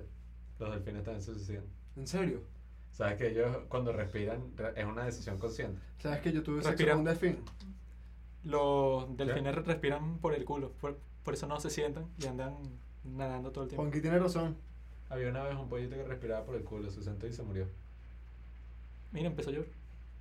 Ajá, entonces... Nosotros así era al aire libre que se comparaba y que. Ajá, entonces, ¿verdad? Cuando Daenerys va con Drogon y empieza a quemar todos estos escorpiones, Cuando Daenerys va con dragón. no le da ni un flechazo en todo ese tiempo, ¿verdad? eh, bueno, que ya es estúpido, X, o sea, no hay que explicarlo mucho, pero llegando a lo más estúpido que pasa, cuando ya toda la ciudad se rinde, la bicha explotó los muros de la ciudad, quemó a toda la llamada compañía dorada, que era ahí que los mercenarios más arrechos de todo el continente. Y entonces, ¿verdad? Cuando suenan las campanas, todo ese show, todo el mundo gritándole a Cersei que ¡Ríndete! Eh, pasa eso y la única explicación y la única explicación que Dani que ay ¿por qué se volvió y que, bueno una toma de ella viendo la ciudad pone un gesto de que se arrechó y después de eso es una hora y pico de la bicha quemando todo, quemando el castillo ancestral de la familia Targaryen, que no tiene sentido porque, ajá, si ella quiere ser la nueva reina, tiene sentido que tú quemes una ciudad enemiga que tú nunca vas a volver, bueno, que se jodan todos, pero si esta va a ser la ciudad que tú vas a gobernar, si esta es tu capital, ¿por qué coño la vas a quemar Exacto, completa? o sea, ¿y cuánta plata vas a tener que invertir para reconstruir toda esa vaina? O es el sea, peor de las invasiones. El peor no es tomar la ciudad, el peor es que tú después la tienes que gobernar. ¿Tú crees, pero, que, ajá, los gringos no van a go- gobernar Venezuela. ¿Tú crees que Guaidó va a destruir. Miraflores? Es hace todo político. Guaidó, como va a ser nuevo no presidente, no puede ministerio. destruir Miraflores porque... Eres actor, un actor no puede ser político si no entiendes ni tu propia realidad, cómo vas a interpretar otra realidad. Coño, soy político contigo que eres chavista. Puedo hablar del tema, pero ya No, ese Robinson es un nini. Critica a Guaidó, critica al presidente Maduro. Chávez sí sabía lo que era gobernar. Ese es Guaidó. El autoproclamado. Sí. el podcast chavista. Zurda conducta. Ah, aquí está el autoproclamado, viajando por ahí en jet privado. La autoproclamada Daenerys Targaryen, que hay ahí en su... La usurpadora. Guaidó es un genio. Él sabe lo que hace. Es la crítica. Déjenlo en paz. Ahí está Maduro, cagadito, ¿ah? encerrado como Hitler. En su búnker. Cagadito. Rodeada militares, ¿cierto? ¿Sabes? Así una mantequilla. Guaidó, yo me lo encontré en la calle y estaba comprando unos huevos para Fabiana. Que Ese le sí hace el es un tipo- desayuno. Ese sí es un tipo humilde, tú lo saludas, el tipo te da la mano, una O sonrisa sea, en la por la cara. calle, sin es seguridad. Yo una vez me encontré a Dios y eso fue, ¿qué te pasa, bro? A mí ni me toca. Yo- Asco, el bicho me, tra- el bicho me tragó y Asco, me escupió. En cambio, todo Guaidó lo ves en el kiosco comprando cigarros con la carajita. Que ese es el de ustedes, el personalismo. Quieren un mesías. Chávez era un mesías, Ya. es lo mismo. Daenerys es la mesía. Fabiana, Fabiana es humilde, una tipa que sabe hablar, tiene buena oratoria. La primera dama. Cilia es una loca. Eso es el peor con todas sus ficciones, Los Vengadores, ay, eso que te gusta a ti, los Juegos del Hambre, ¿cómo es? La Ay, vaina. que siempre Harry Potter, mira el elegido, el Mesías, por eso es que estamos como estamos, no jodas. Fiu, puta. Y eso, lo que dice Pablo, ¿verdad? Tiene que ver con la dialéctica marxista, porque no es una persona la que hace los cambios en la historia, es el conjunto, el conjunto de conciencia, que todas van para un destino Pero eso, específico. pero eso no es cinematográfico ni emocionante. ¿Cómo que no? ¿Cómo que no? Mira, Pero el personalismo y que no, una sola conciencia por capricho de no sé quién se liberó tal pueblo, eso es mentira, eso como- es una ajá, conciencia caso- la colectiva. también. No, no, y lo peor de todo es que, o sea, de todo el fuego que echó Daenerys por ese, por ese, Por ese culo. por King's Landing, o sea, no quemó por, de casualidad a ninguno de los, de los protagonistas. Ni a o sea, Jon, ni a no Tyrion, ni a quemó a no quemó a Gusano Gris del coño, o sea, no quemó a nadie, Es- weón. Es como un videojuego, mano. No, no, no. Y Arya, weón. Arya al final del quinto episodio con el caballo blanco se del coño y después en el sexto episodio, o sea, no hace ¿Cómo ninguna se- referencia a eso, weón. ¿De qué color era el caballo, blanco Bolívar? Azul. Es que tú, ahorita hablando de videojuegos, que le dije a ti que Ah, Friendly. Fire. Ahí es- en los videojuegos es como la máxima expresión de que no le debes dar el control de tu historia a, a la audiencia. Porque, o sea, es y que, oh, la historia, que si Halo y que mira la tropa, tú eres el general. Y Juanqui y yo lo que hacíamos era matarnos entre nosotros y toma, puta, puta. Y matábamos gente, yo montaba tipos en el carro y los manejaba hacia la playa. Ay, montaba tipos en el carro, ¿no? Siempre, Joda. mano. Y los jugaba así, los jugaba en la orilla y salía y que. ah. Y este bicho, yo me acuerdo que. Ahí fue cuando supe que era el sexo, a los 8 años. Que este maldito me apuntó con el sniper así que sí. Mira. El personaje en la inglés. Y que, y que, ya no vas a tener hijos. ta. Y yo, y que, ¿por qué? Porque no voy a tener hijos, claro que sí. Y que, no entendiste. Y yo después dije, Entonces papá. yo le expliqué a Pablo que los testículos, ahí está todo el Y semen. que, papá, Juanqui me dispara. y ¿Qué que- piensas acerca de los implantes de pechuga? Yo le dije que, ¿Cuál es tu opinión sobre los implantes de pecho? Discúlpame por haber sido tan burdo. Lamento haber sido tan burdo. Yo que, papá, Joaquín me disparó en el pipí y entonces y que ya no podía tener hijos porque claro que puedo tener hijos Sí. papá. El sexo es una biológica. Sexo no es ningún pecado. Siempre me están diciendo marica, putito. El sexo Pero- no es ningún pecado. Yo leí, ¿verdad? En Reddit eh, una versión alternativa de, de lo que pudo haber sido. SMR. Cállate, cállate. Yo leí en Reddit, ¿verdad? Una versión al- alternativa de lo que pudo haber pasado en ese episodio, ¿verdad? Y bueno, se los cuento mientras Robinson se coge a Pablo. Es- Eso es lo, lo que están escuchando en este momento. Apúrate, Robinson. Ajá. Entonces, en Reddit, Qué ¿verdad? desagradable. Creo que esto es lo más asqueroso que he escuchado en toda mi vida. Un tipo hizo un, Sí, sí, sí, hasta el huevón. comentario diciendo que, sea, si uno hacía unos pequeños cambios para lo que pasa en ese episodio, pudo haber sido 10.000 veces más arrecho. Y tampoco era que había que cambiar toda la trama, no, no, no. Era unos cambios pequeñísimos. Que era, por, por, por ejemplo, y que Daenerys, o sea, la razón por, por la que se vuelve loca, podría ser, ¿verdad? Que ella deja de confiar en todos sus, en todos sus consejeros por todo lo que ha pasado en Varys, en, en Tyrion. Como ella han visto que la han estado que sí traicionando, Bueno. ella dice que, y que saben que váyanse todos para la mierda, incluso John con sus ejércitos del, del norte, porque yo lo que voy a hacer es que yo voy a entrar a la ciudad y la voy a tomar completamente con la gente que yo confío, que son los Dothraki y los Unsullied, pues los bichos que están castrados. Entonces, ¿verdad? Hubiera sido interesante que ella dice eso, eh, entra para la ciudad, pasa todo exactamente igual, destruye todo, ¿verdad? Eh, y cuando entran los Unsullied y los Dothraki, como ellos están acostumbrados que cuando entran en una ciudad van a esclavizar a toda la población, se van a violar a todas las mu- mujeres y eso, eh, em- o sea, empiezan a saquear, matan civiles, hacen cualquier vaina. Entonces, John, que está fuera con los ejércitos del norte, cuando ve todo eso, dice que, ah, bueno, Daenerys es mi reina y tal, pero como el tipo es honorable y vaina, dice, bueno, yo no puedo permitir que destruyan toda la ciudad, que creo que había un millón de personas, solo porque un capricho, pues, de, de que estos tipos no tienen disciplina militar, pues. Entonces él entra a la ciudad tratando de detenerlos, se crea una pelea, un peo y tal.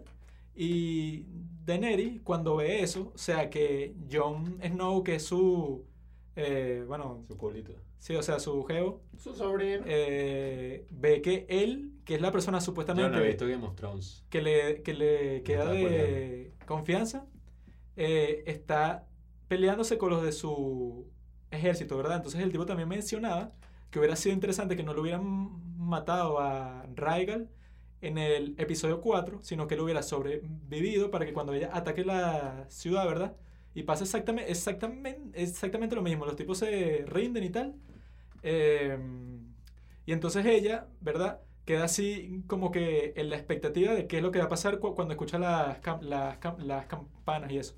Y en, eso, cuando está, o sea, así estacionada con sus dos dragones, uno de los soldados que supuestamente se rindieron mata a Rhaegal, o sea, le da un tiro así súper certero y lo mata de una, o sea, que los tipos estaban que sí parados en la muralla, pues. Rhaegal es un dragón. Sí. Entonces, que, coño, el tipo, el consejero. y no, sí, sí. entonces dicen que tendría mucho más sentido que cuando pasa eso, ¿verdad? Eh, ella sí se vuelve loca porque, coño, ajá, la persona que más confía la está traicionando. Le acaban de matar un dragón. Tiene como que todo este estrés, o sea, que está a punto de conseguir lo que siempre ha querido y llega como que a la última dificultad. Entonces ahí tendría más sentido que ella piense que saben que váyanse todos para la mierda, yo los voy a quemar a todos, todos son unos traidores, todos están en, en, en, en mi contra, porque yo también he escuchado que eso es algo que le pasa a la gente que llega que si está psicótica y tal, que cuando se medio confirma su paranoia de algo, coño, ahí sí entran en crisis porque, o sea, es como que las cosas que ellos estuvieron imaginando que no eran necesariamente verdad, de repente, ¡pam! O sea, todo era verdad y ahí como que tendría toda la justificación para hacer lo que hizo. Entonces ahí se evidencia que los escritores ya les sabían mierda la serie si con dos o tres cambios que ni siquiera son de vainas tan importantes, arreglas un coño de vainas que, bueno, como la grabaron no tiene ni- ningún sentido. ¿Y qué sabes tú? Si hubieran hecho esos cambios, hubiera surgido algo totalmente distinto de lo que tú esperabas. Eso que Pablo dice, ¿verdad? Es cierto, pero en este caso, yo lo que creo que pasó es eso que estaba diciendo al principio, pues que George les dijo al, al principio de la serie que él quería 10 temporadas.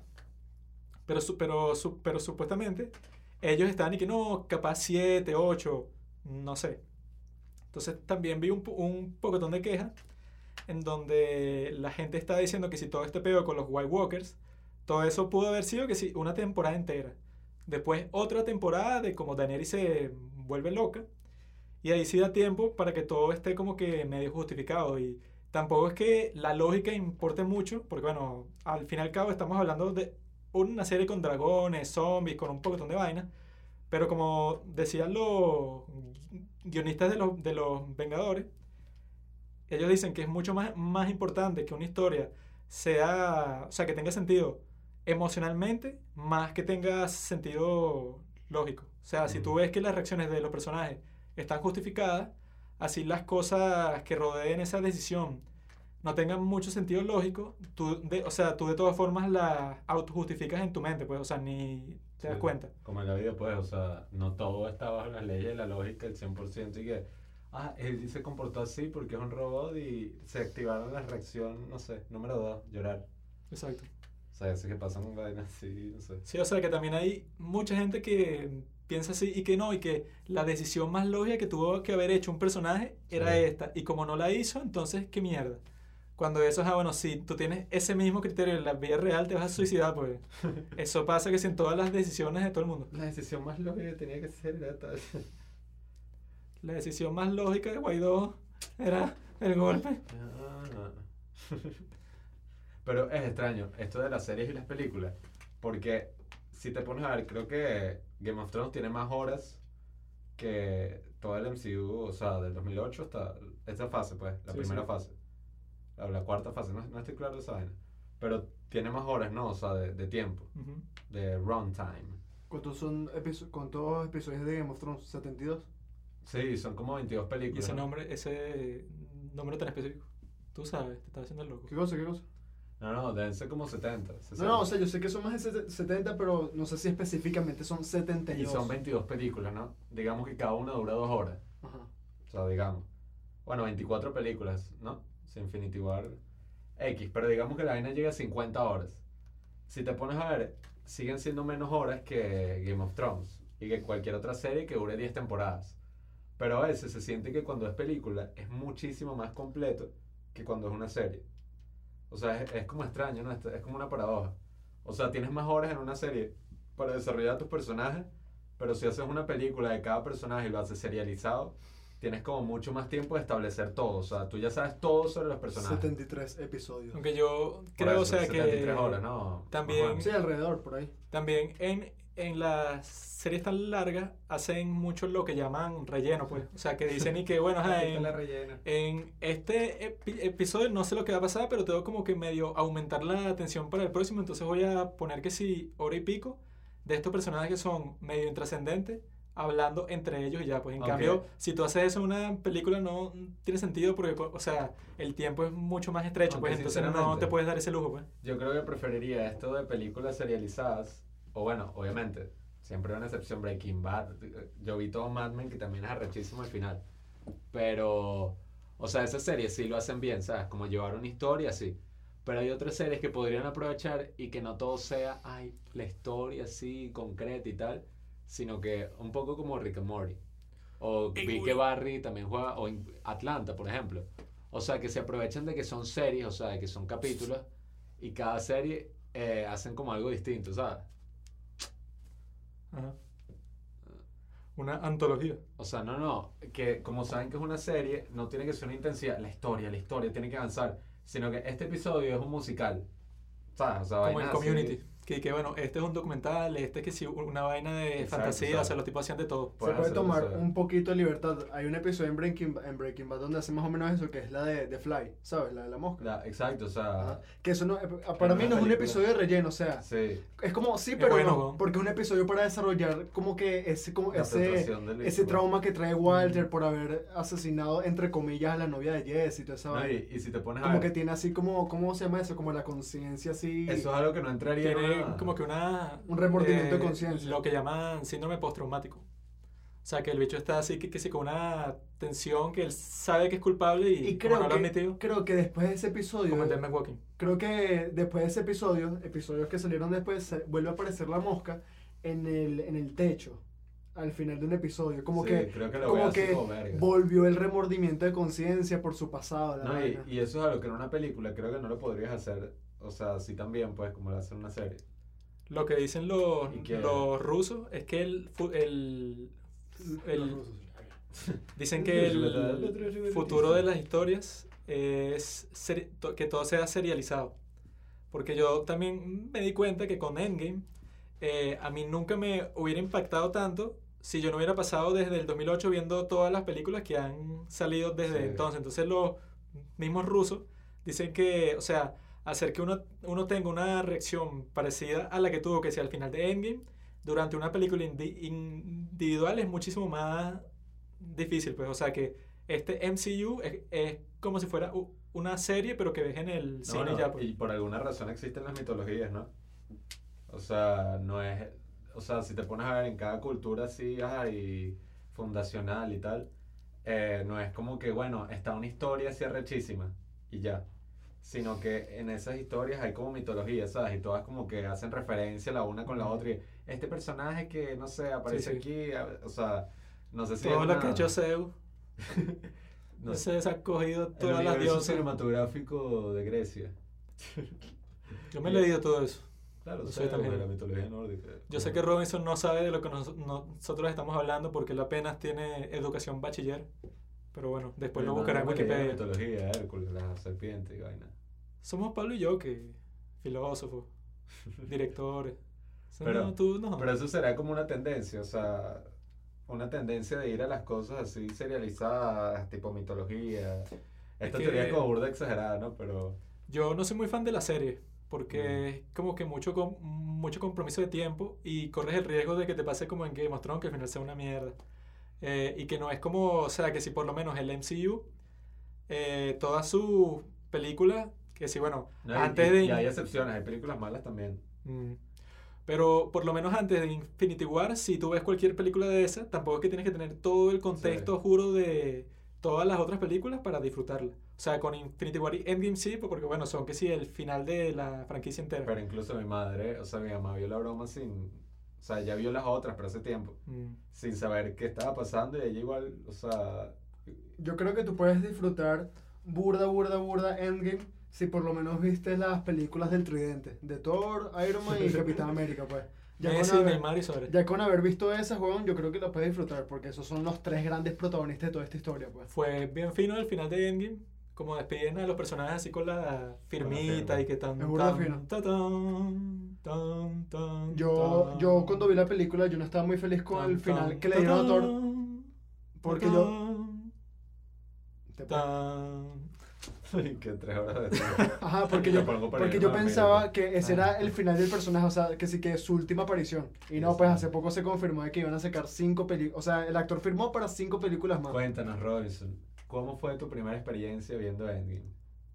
Pa, pa, pam, pa, pam, Porque este maldito salió del pa, cine como- un. Cuéntanos, Robinson. A Robinson no le gustó mucho al principio, pero después de que escuchó mis argumentos, Y nos estaba que, diciendo ay, que, y que Endgame e Infinity War no podían funcionar como una sola película. Yo cuando dije eso, Pablo te lo preguntó específicamente y tú dijiste que no. yo no me acuerdo de eso, yo estaba borracho. ¿Qué? No, Ah, andas borracho que si a las 12 del día caminando por la calle, epa. Yo le dije, ah, pero Infinity War y Endgame puede ser una sola película. O sea, si le corto los créditos y la pongo y que, no, no, imposible. Y yo, mierda, entonces Endgame, ¿qué? Yo no me acuerdo de eso. Ese eras tú. También hay que entender. Robinson, que eso fue como hace un año que él empezó a cine. Antes era puro videojuego, pura serie, Friends, de Sí, Big Theory. o sea, sea, lo que él veía. yo- Cuando me conoció a mí, yo dije, mira, esto es el padrino, todo el ciudadano Kane. Este, este tipo se llama Tarkovsky. Es que yo no sabía qué, qué significaba la palabra película hasta hace como cinco meses, una vaina así. O sea, Claro. yo, yo lo único que veía era, creo YouTube, que. puro YouTube. Jesse, la de Disney y y Drake y Josh y ya, o sea. Yo soy buena, una obra maestra. Puro PewDiePie. ¿Viste cómo empezó PewDiePie? Un, uno de sus últimos videos. Como. Bra. Bra, bra. Pa, pa, pam, pa, pam, Sinceramente, yo no disfruto el cine de superhéroes. Es muy- Depende mucho de lo. de lo. de los efectos, de todas esas cosas así. Los actores. Esos son estos nerds ahí que. Ay, los superhéroes, qué divertido. Yo veo puro cine de autor, independiente, Dogma 95. Pero si te pones a ver, eh, con esto de la serie que llevamos hablando, me acuerdo desde la anécdota del, del pana de nosotros, ahí. Que creo que tú ya lo sabes, imbécil. ¿Qué cosa? Pero nosotros íbamos a un curso que era y que mares narrativos, que era de escribir, escribir cuentos, literatura, un show. Ay, mi pasado. Y uno hacía un show cuando iba a esos cursos. No, yo siempre he querido ser escritor, claro. Eh, yo me acuerdo la primera vez, yo no había leído nada. Y yo que, no, yo tenía un libro de Sherlock Holmes y yo, Sherlock Holmes, me los he leído todos, buenísimo. Y que, oh, te encanta, eso, eso va a escribir, claro. Y yo no había leído, vi la película de Robert Downey Jr. y ya, yo tenía como 13. Pero seguimos yendo a esos cursos, fue súper arrecho. Eh, invitamos a- al amigo de nosotros, Sahil, que el bicho incluso, yo te conté que era lo que él decía per se. Per se, sí, sí. Y bueno, per se, no sé qué broma, tal, que no sé qué, mala mía. Y lo invitamos al curso de manes narrativos, de hecho se llega.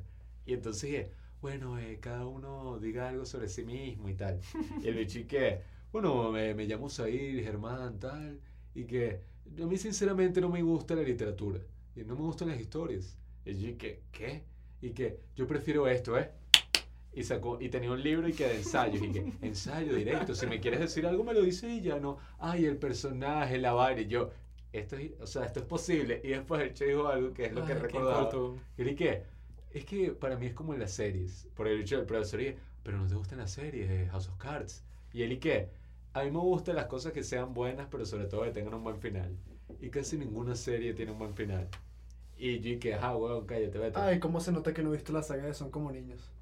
Él decide que toda la literatura o, o cualquier vaina de ficción, su único objetivo es que tú entiendas y que el amor es bueno. Ajá, pero Ah. eso opina la literatura, pero que decía que sí, el cine. No, no, no, o sea, lo de la literatura es extra, pero lo interesante... Decía que sí, que cualquier trabajo de ficción, ese es su objetivo. No, no, que- pero en el cine no lo critica. La cosa es Claro, claro que sí. porque a él le gustaban las películas así burdas. Pero él criticaba era ese aspecto específico de la narrativa y, y- y que no, la moraleja, el mensaje, cuando son vainas de ese estilo y que prefiero que me des un ensayo y que, ¿por qué ser bueno? En, en- en vez de ver que sigue el Señor de los Anillos, pues.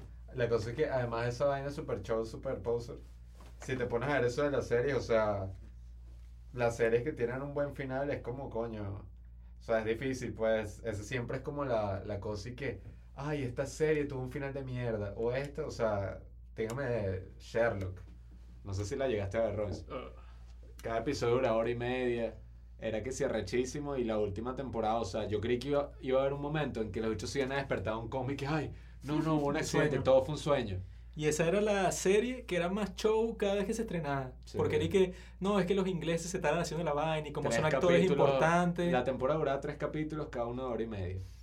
Y eran arrechísimos. Y era todo un show Bueno, de, son arrechísimos. de la gente esperando por internet y cuándo saldrá, ya no puedo esperar. O sea, porque por temporada pasaban como dos años y pico. Sí.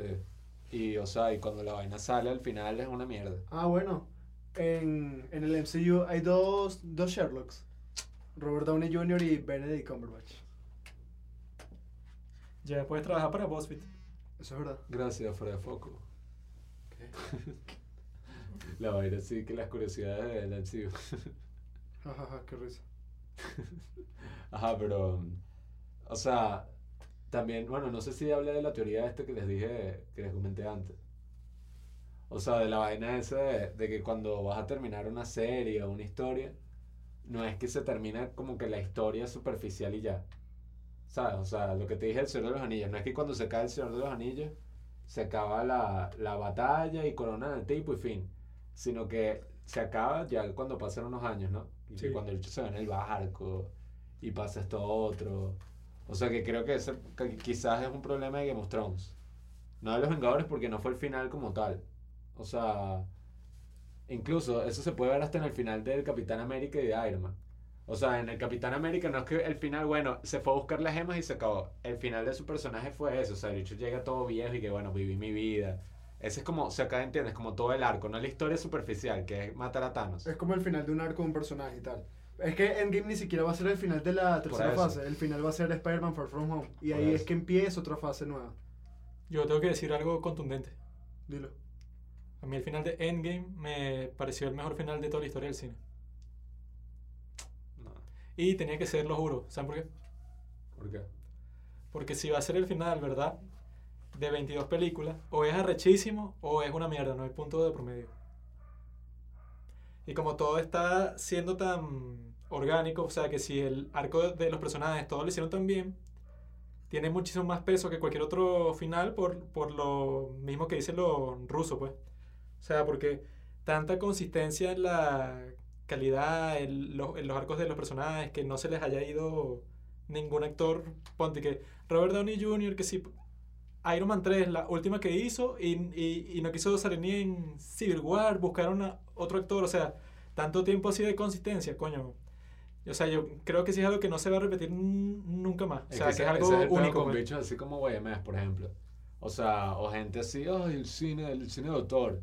Que tú alabas una película que la hizo que si un bicho así que está haciendo su segunda película en Súper desconocido. y que es y que bueno, voy a hacer esta película así, súper sencilla y está una obra maestra, es perfecta, vaina. Es que también es normal, weón. La gente critica lo más comercial y lo menos conocido lo alaban. o Y, sea, que, y que si es el caso que tú ellos dices, creen que, que, que siendo así son como más interesantes, más, más cultos y más... si es el caso que dice Pablo, o sea, que ponte, es la segunda película de un director que no es muy conocido, eh, o sea, que la película lo más probable es que cueste poca plata. Si eso pasa, lo más probable es que, es que tú tengas control total, pues. O sea, no tienes ningún productor que te fastidie, no hay que, ay, mira, voy a hacer un test screening para ver si el guion de esta forma me sirve, sino que es algo como que mucho más, entre comillas, puro, pues. O sea, que no hay eh, no tienes casi que ninguna otra consideración más que la película y ya. Pero si en estas películas de Marvel estás gastando cientos de millones de dólares, o sea, ob- obviamente que no va a ser que no el proceso creativo, No, y- tienes toda la libertad de buscar a Y, quien o te sea, y- guste, el y como concepto. que en esta teoría es eso, o sea, el final de una saga o el final de una vaina no es el final de la historia, sino del arco de los personajes. O sea, esa es una de las formas en que lo puedes hacer. Y yo creo que la segunda forma en que lo puedes hacer es que sí cortando contundentemente. O sea, que te dejen todo que sea la imaginación. Que por eso es que, bueno, doy el ejemplo aquí de Los Sopranos, que Robinson no, no importa que no entienda.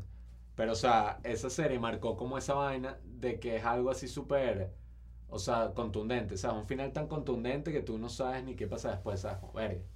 Y eso es algo que pasa, por ejemplo, en qué otra sí. El de Breaking Bad también es un poco así, porque ajá, Mm. Jesse se va para el coño, tú al final no sabes Es- qué ahí un pasa con. Skyler, O sea, qué ve- pasa con Walter Ves el arco de personaje de Walter, que es como el centro, Y- pero te deja la imaginación. lo ¿Qué habrá pasado con la esposa de Hank, con Marie? Porque Marie Sí. no ha sido un coño madre, o sea, los dos estaban así que, o sea, que si la pareja perfecta, o sea, que si no tenían hijos, pasaban casi que todo el día juntos, o sea, porque no tenían más obligaciones, pues entonces, si le matan a Hank, ¿qué va a hacer de su vida?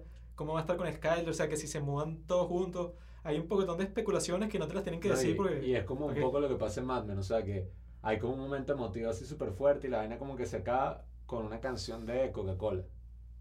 O sea, como con un comercial de Coca-Cola. y yo que ¿qué? Pero, o sea, de alguna forma u otra yo lo entendía, porque era una vaina como todo hippie, los 60, se conectó con sí mismo. Pero es una vaina que tú dices, coño, qué arrecho, ¿sabes? Como te deja así. Pero que termine, como ustedes cuentan of Thrones, coño. Es que jodas. si te deja un mal sabor de boca, o sea que Robinson y yo, mi amigo Robinson, vino todos los domingos de Game of Thrones para mi casa. ¿Cómo te sentiste? ¿Te gustó la experiencia, Robinson? Me sentí muy a gusto. Me alegro. Me ¿Por alegro qué? mucho. Porque, no, no, imagínate haber visto esa temporada de mierda y con un amigo que te cae mal, pero solo estás en su casa porque no tienes HBO. O sea, es que sí la peor experiencia del mundo. O sea que te caigo bien. Sí, Juanqui, sí me caes bien. Yo creí que solo habías venido por el DirecTV. No, no, también fui por ti y por lo que hacíamos luego de ver el episodio. Ah, discutirlo. ¿Y después? Ah, ¿Estás claro, no? Sí, sí. Creo que Robinson hace todo cuando la gente duerme. Sí, ¿Qué que- no? y, que, y que sonámbulo. ¿Qué no hago yo cuando la gente duerme? Así que justifica. El coco. No, yo no me acuerdo. El come gente. R come gente. Yo recuerdo cuando. Cuando. ¿qué iba? Ay, se me olvidó. Marico, de repente se me olvidó lo que iba a decir. Tiene De Alzheimer. hecho, estaba desconectado. Sigue hablando, Juanqui. Eh, me siento como si estuviera conversando cuando uno se queda en casa de un pana y, y va ahí que, y que, ya, vamos a dormir. Y uno se pone a hablar así que si en la noche se la oscuridad. El otro día vi... ¿Qué te pasa, Robinson? ¿Dónde fue tu estamina? Yo estoy activo. Yo puedo seguir hablando como tres horas más. ¿Eres tú que No jodas. tienes tu franelita el Capitán América? Ah, qué carajito. Yo vine y no joda, vestido en traje. Estoy aquí en un traje Armani, hablando. Tengo unas arepas. Estoy más sudado que un coño madre. No joda. Estoy arrecho porque el Barça perdió ayer. Ay, marica. Te está abrazándose así Y la. Juventus perdió hoy, weón. Que me este carajito, mira, parece un bebé que lo trajimos. Se está moviendo en la silla porque tiene rueditas. No quiso tomar café. Ah, No quiso meterse sustancia ilícita. ponte serio, mano. El rubio. Le- le pas- Breaking Bad, Le pasé, la, le pasé la jeringa nuevecita y no la quiso. No. No, siendo marica. Teme que se te infecte el, bra- em- el brazo, Jared Leto. Requiem. Se queda calladito, mira. Ay. No tiene nada que decir. No tengo nada que decir. ¿Qué voy a decir ante esa lógica? Pero lo que yo pienso igual es que, ajá, sí me gustó bastante el artículo de David Wong en donde como que le pone todo en perspectiva. Porque él lo sacó justo antes de que la octava temporada se estrenase. Creo que fue el domingo del, del primer episodio. Y él es que sí, el mejor escritor que hay en internet porque él para cada artículo parece que investiga por meses porque es un trabajo arrechísimo. No, y, y yo creo que también lo importante de todas estas vainas así es ver qué significan en perspectiva. O sea, mira Avatar, por ejemplo. O sea, yo cuando vi Avatar, yo que ver el evento cinematográfico más arrecho de la historia y vaina. Y ahorita, o sea, yo creo que nunca me había pensado más en Avatar, pues. O sea, y qué coño, ¿cómo es que se llama el protagonista? Ni sé. Y qué coño, que era un lisiado en silla de ruedas y el hermano gemelo y me están buscando unas piedras. Y la historia El petróleo. la era que si la misma de... ¿Cuál es la La del mohicano ese, de Kevin Costner. Dan- Dance Ajá. with Wolves. Danza con Lobo? Es, es que si la misma mierda que los indígenas O sea, que su ver significa territorio. como en. Bueno, pero falta poco para que Endgame supere a Avatar como la más taquillera de la historia. Le faltan, creo que 100 millones de dólares. Así que. Mm, Vamos por ti, Avatar. James Cameron, ¿quién te cree? Este...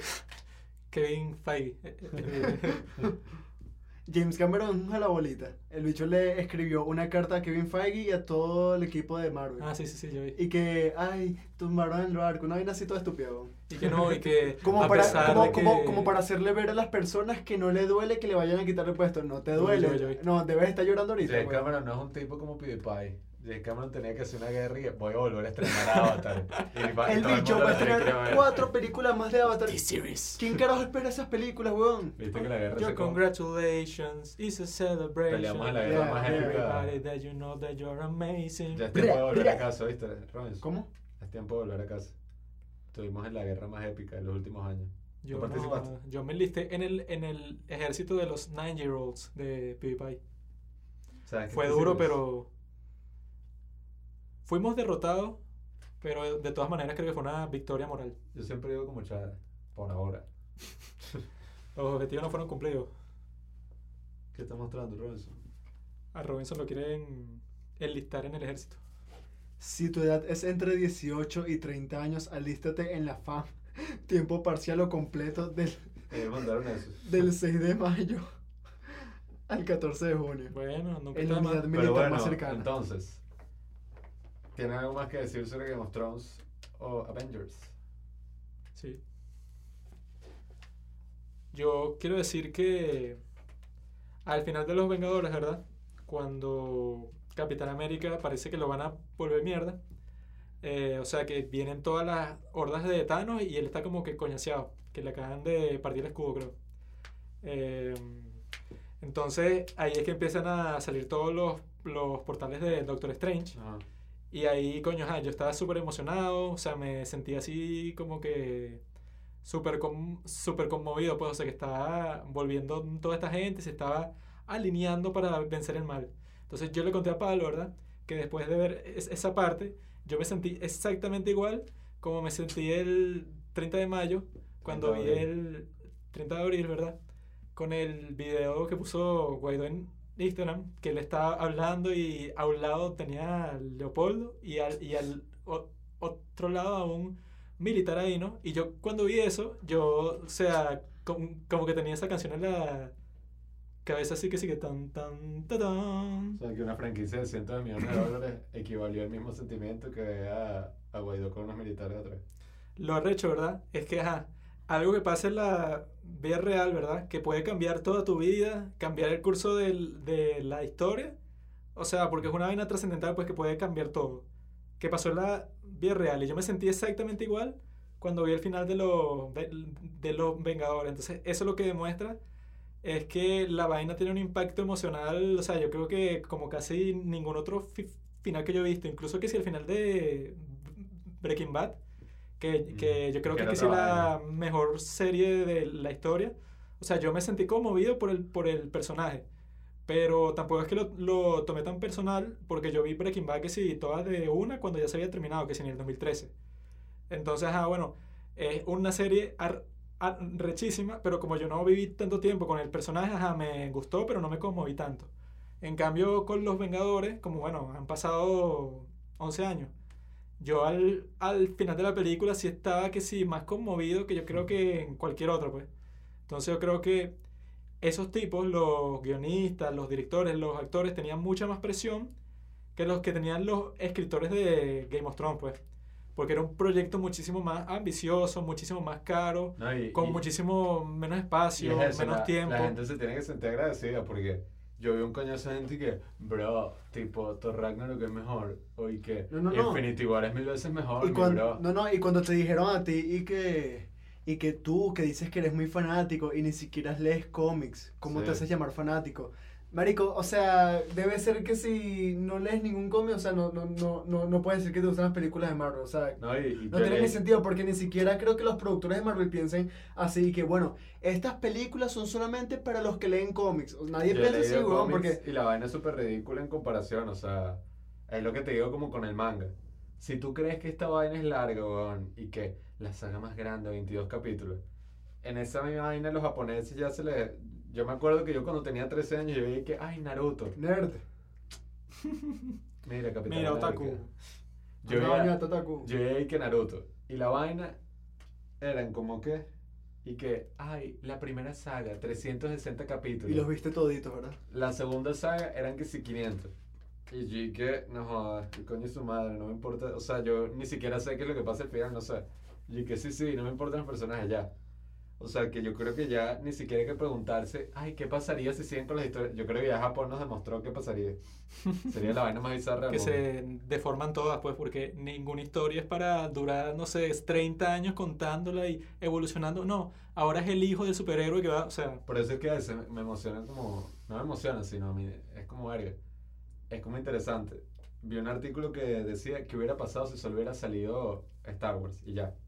Star Wars. O sea, no hubiera salido más nada, solo esa película, así la 4 pues. Solo salía esa película y ya, y era como, ah, una aventura espacial, destruyeron la estrella de la muerte, fin. ¿Qué hubiera pasado? O sea, sería como súper extraño, no sé. ¿Y qué coño? Una película de los 70, fina. Sería una, una película de culto así Sí, sí. del montón, pues, o sea, una película fantástica, bueno, fantástica no, una ópera espacial, como le dicen por ahí. O sea, Space Opera. Pero esa fue súper, o sea, rompió los récords en su época, pues. O sea, Sí, no o creo sea, que sería una más del montón. Esa, sino- Star Wars era la, la Avengers de nuestros Fue tiempos, el pues. primer blockbuster, ¿verdad? No, Star No, Wars. creo que el no. primer blockbuster fue Tiburón. Que son que... Summer Blockbuster, perdón. O sea, el- la primera película así de verano y que hay. ¿Tiburón en qué año fue? Es el- creo que es el principio de los 70, ¿no? Ah, por ahí estaban diciendo, los 60. no sé. eh, los rusos antes de que se estrenaran, antes de que se estrenara Infinity War, decían que Thanos iba a ser el Darth Vader de nuestros tiempos. Y para mí. Thanos supera a Darth Vader, pero, o sea, por una morena, o sea, La vaina es esa. muy arrecho, weón. Es que antes también toda esta perspectiva y que la psicología de los personajes. Yo creo que en Star Wars nada Sí. de eso estaba presente. Sí, sí, o sea, lo- Y están empezando. pues, Marico, para mí Thanos. Thanos tiene una presencia escénica mucho más lacra que la de Darth Vader, porque a Darth Vader lo apoya mucho la música de John Williams, que sí que cada vez que el bicho aparece, tan, tan, tan, ¿sabes? O sea, en cambio Thanos sin música ni nada, cada vez que aparece, o sea, la gente es como su, su atención al Ok. 100% al personaje. También es eso, pues que el estilo narrativo es distinto. Que antes Sí. era y que, bueno, el bien y el mal, este representa el mal, está todo Sí, vestido sí, de lo fino de, de Thanos es que él cree que él es el bueno en la historia, él cree que está haciendo lo bien. O sea, él mismo se, Sí. se, se, se define como un dios, como un salvador. Y yo una creo que eso es algo que pela más a nuestra generación que, que mi papá, por ejemplo. O bichos así que, que no, chamo, yo vi Star cuando era un carajito y la vaina me volvió la cabeza. O sea, porque creo que era una época de eso, pues el bien contra el mal, el bicho misterioso, así. Pero ahorita Thanos, o sea, tú sabes toda su motivación, la historia con, ay, la bicha verde. No, no, y esa gente, y que si tú no lees los cómics no te puedes considerar No. fanático. Solamente mira cómo es el Thanos de los cómics.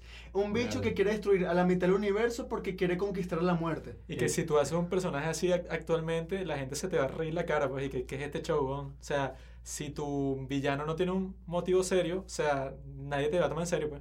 Va a ser una pel- película más para carajitos y También ya. fue interesante. Nosotros la, la segunda vez que vimos Infinity War, la fuimos a volver a ver al cine. Y fuimos con un pana de Juanqui, que el bicho no había visto las otras de los Vengadores ni nada. Y cuando se acabó, el bicho, ¿y qué? Coño, esta película es arrechísima. Yo nunca me esperaba que Disney hiciera esto. Y yo, ajá, pero ¿a qué te refieres? Él creía que ya se había acabado. O sea, que el final de Infinity War es y que murieron todos los héroes y tal. Y él, ¿qué? Verga, una reflexión sobre el mundo moderno. Ganó Thanos y todos se fueron por la mierda. Y que, ¿cómo sería eso y tal? Y yo, que, estás loco. Pero si te pones a pensar, ¿cómo sería eso? O sea, imagínate que ese fuera el final y ya de todas. Tú te quedarías y qué? Sería lo más bizarro del mundo.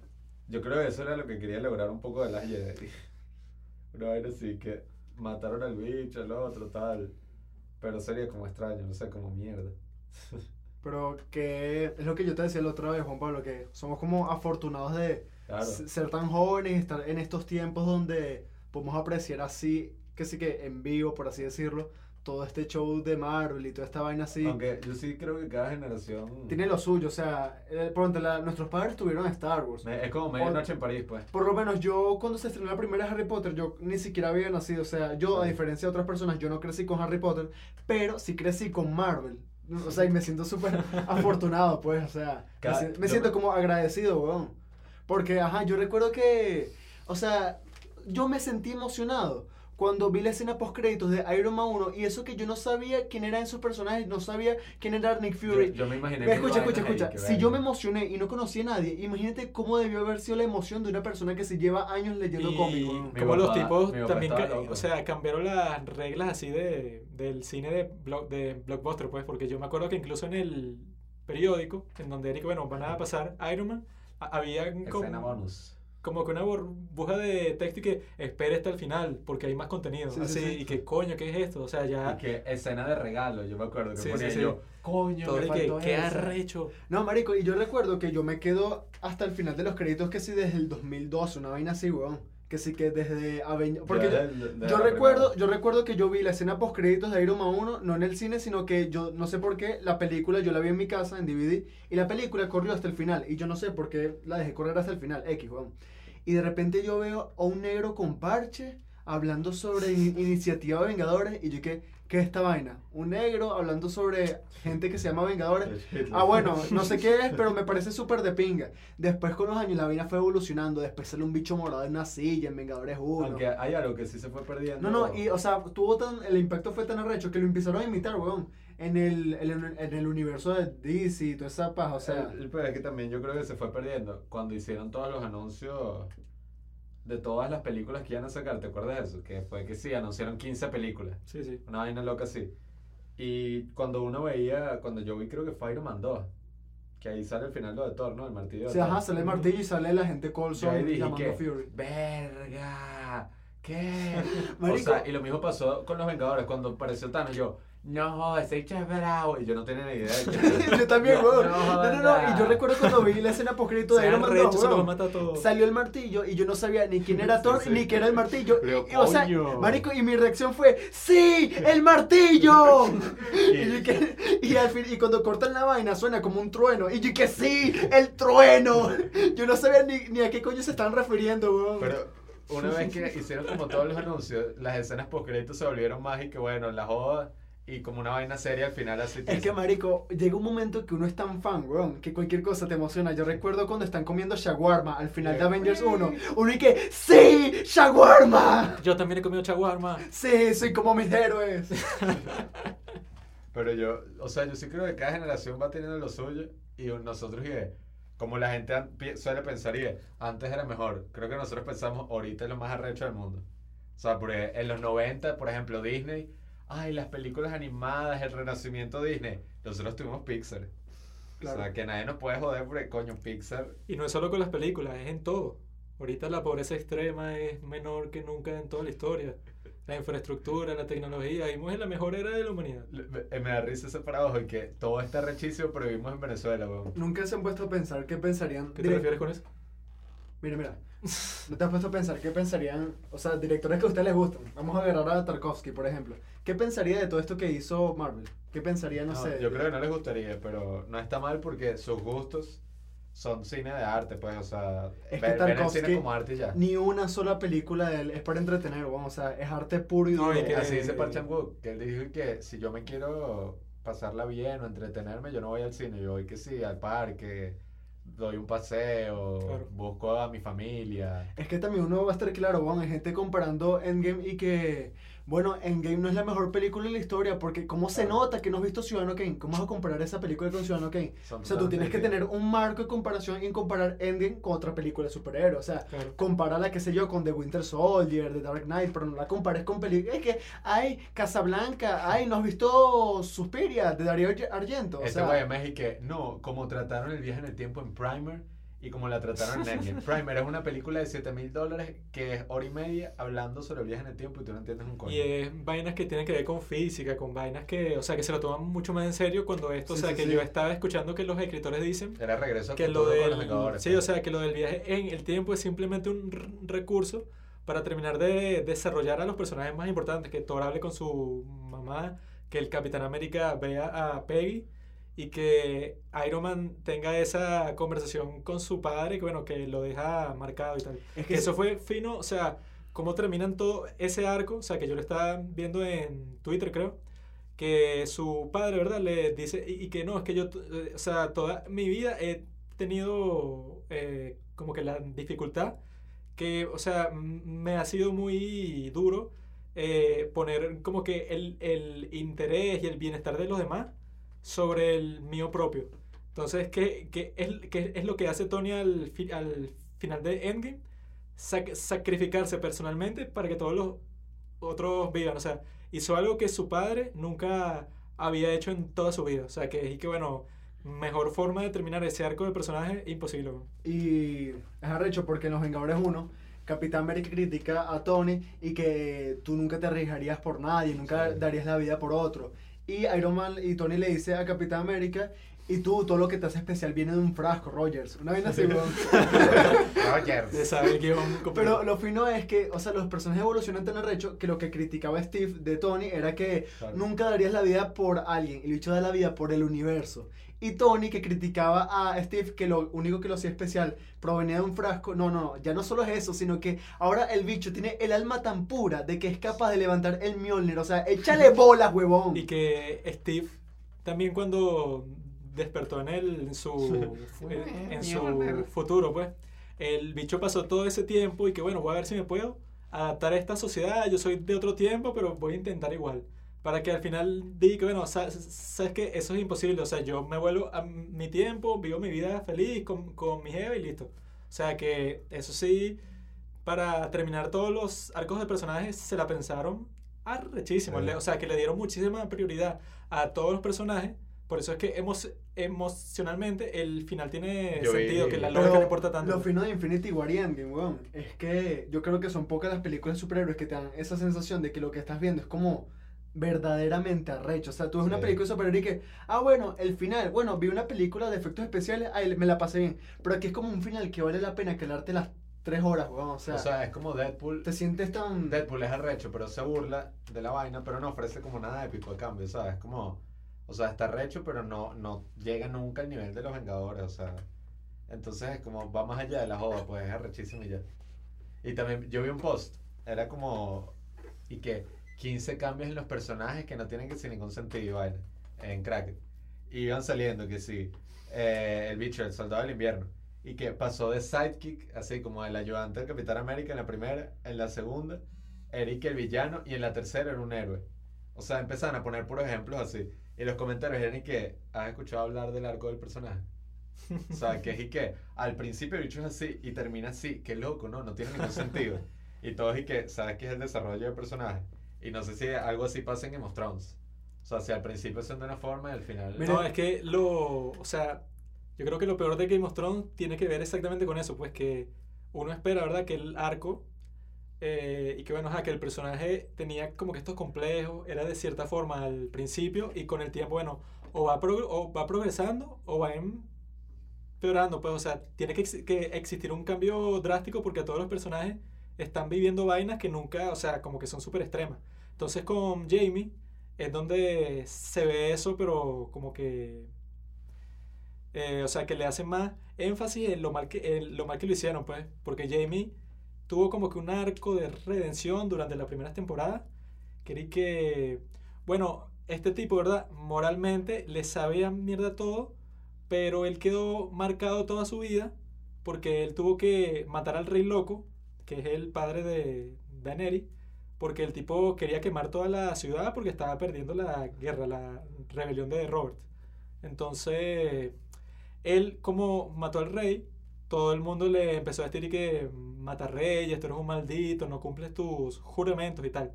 Cuando lo que hizo, en verdad, moralmente fue buenísimo porque salvó la vida de millones de personas, pues. Entonces él tiene como que la, la contradicción entre su lado ético y que bueno, que él en el primer episodio de la serie lanza a Bran de una ventana, pues. Entonces, el, el tipo, o sea, que está luchando con la contradicción que tiene dentro y uno piensa que el final de su personaje, bueno, si él fue al norte a luchar contra los zombies, cuando no tenía que hacerlo, o sea, se pudo haber quedado con su hermana, relajado, que él todo ese tiempo que no, yo amo a mi hermana, a pesar de que es la persona más tóxica del mundo. Y creo que pasa en el cuarto capítulo, creo, tiene sexo con Brienne, que era algo que venían ticiando por un pocotón de tiempo. Y entonces, y que un pocotón de gente pensó y que, ah, bueno, ahí se está olvidando un poco de Cersei, ya el personaje ha cambiado después de todo lo que ha pasado. Se debe haber dado cuenta de que, bueno, que ya no le conviene esa relación, que ya, mm, o sea, debe convertirse en un nuevo hombre, porque todo su contexto es, co- es completamente distinto. Pero no, después de que se coge a, a el tipo, o sea, no hay ningún desarrollo, sino que lo que te dice y que yo siempre he sido así, soy igual de tóxico que Cersei, tengo que volver a desembarco del rey por ella, tengo que protegerla, no sé qué coño iba a hacer.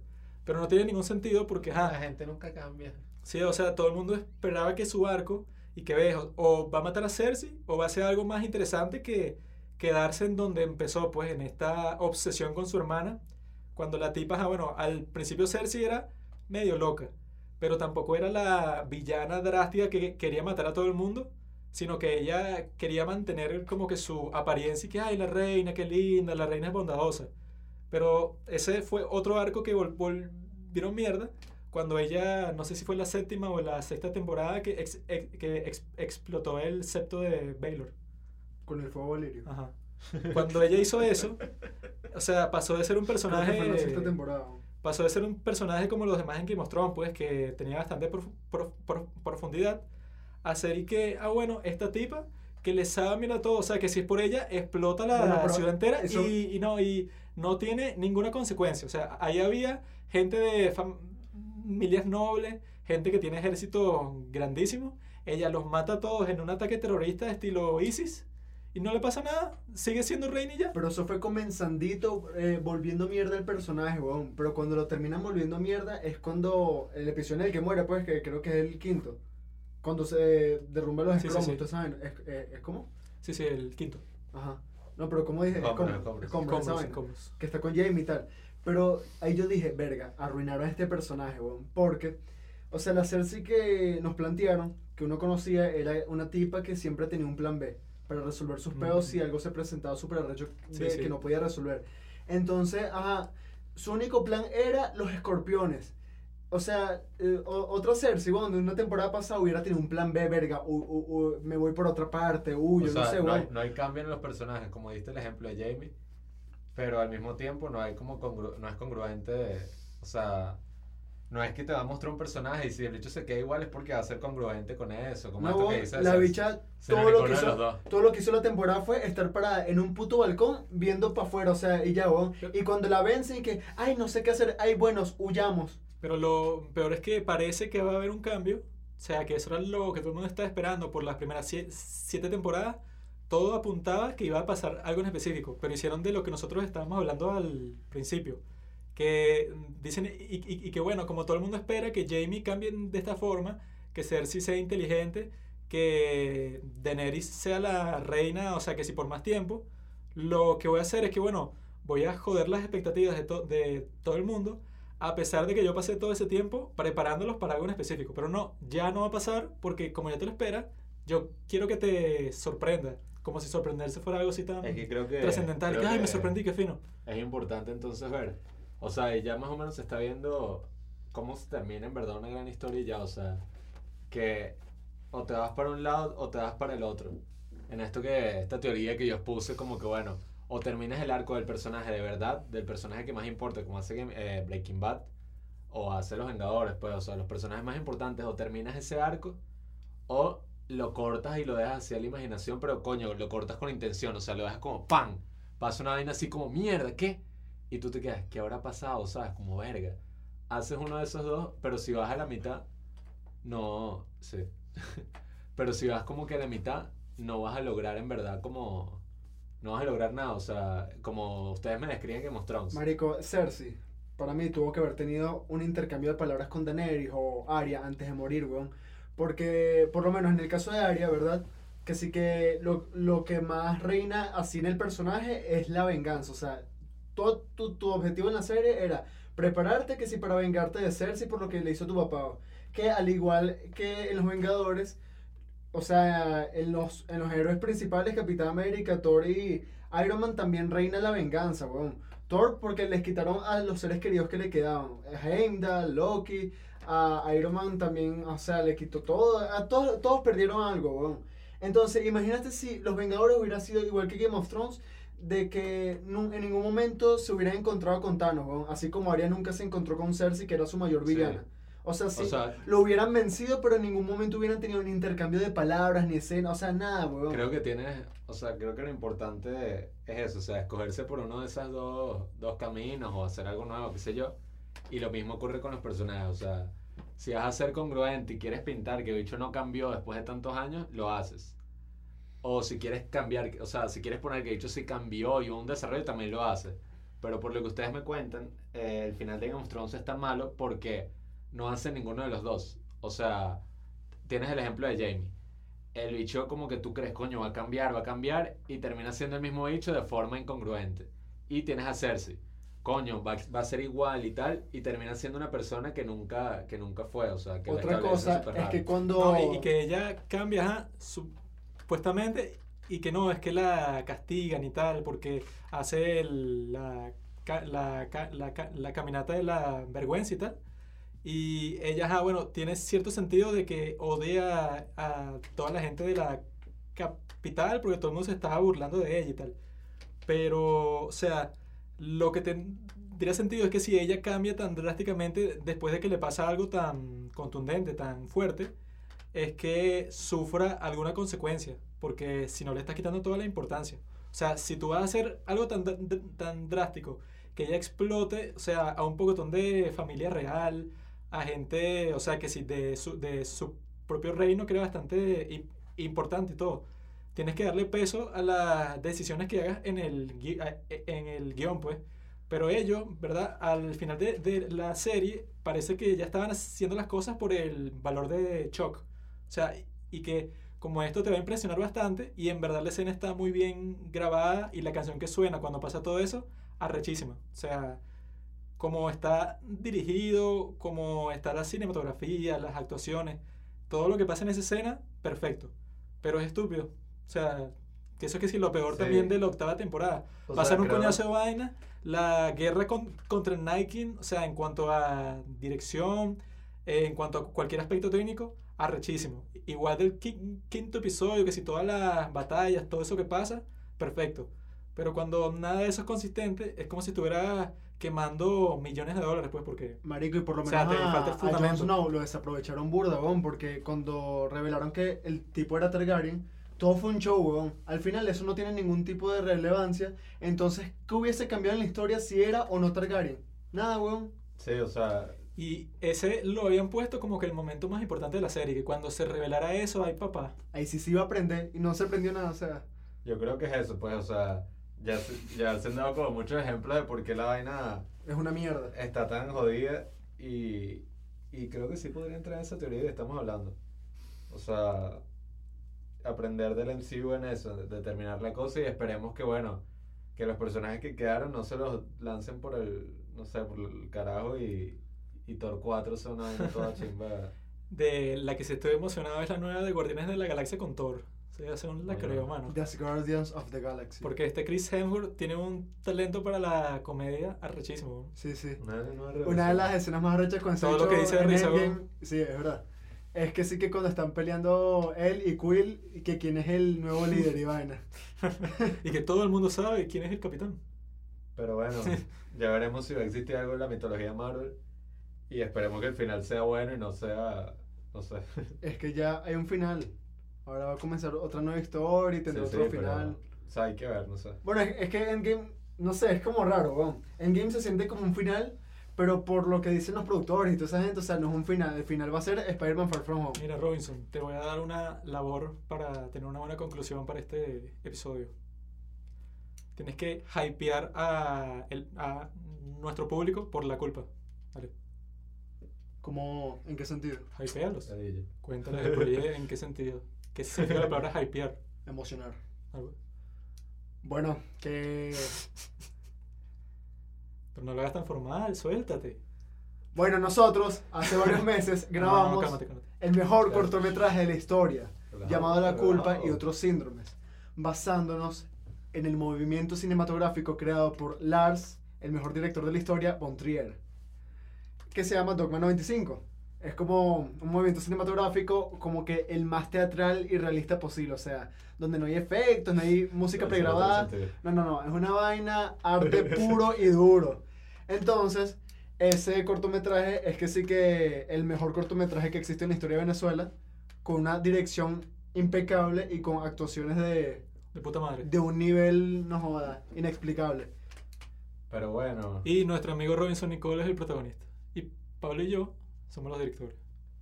Pronto nos verán en Pero- Sundance. Ah, eso que, habla, que era lo que tú hablabas, lo de dejar el final de los personajes a mira, conclusión. pero yo creo que estamos spoileando, no jodas. No estamos spoileando ¿Qué un cosa? coño, ¿Qué, qué, qué? Este quiere spoilear corto, mira la cara. ¿Cómo vas a spoiler corto? ¿Cómo lo voy a spoilear, weón? Di- Termina lo que ibas a decir. Ok.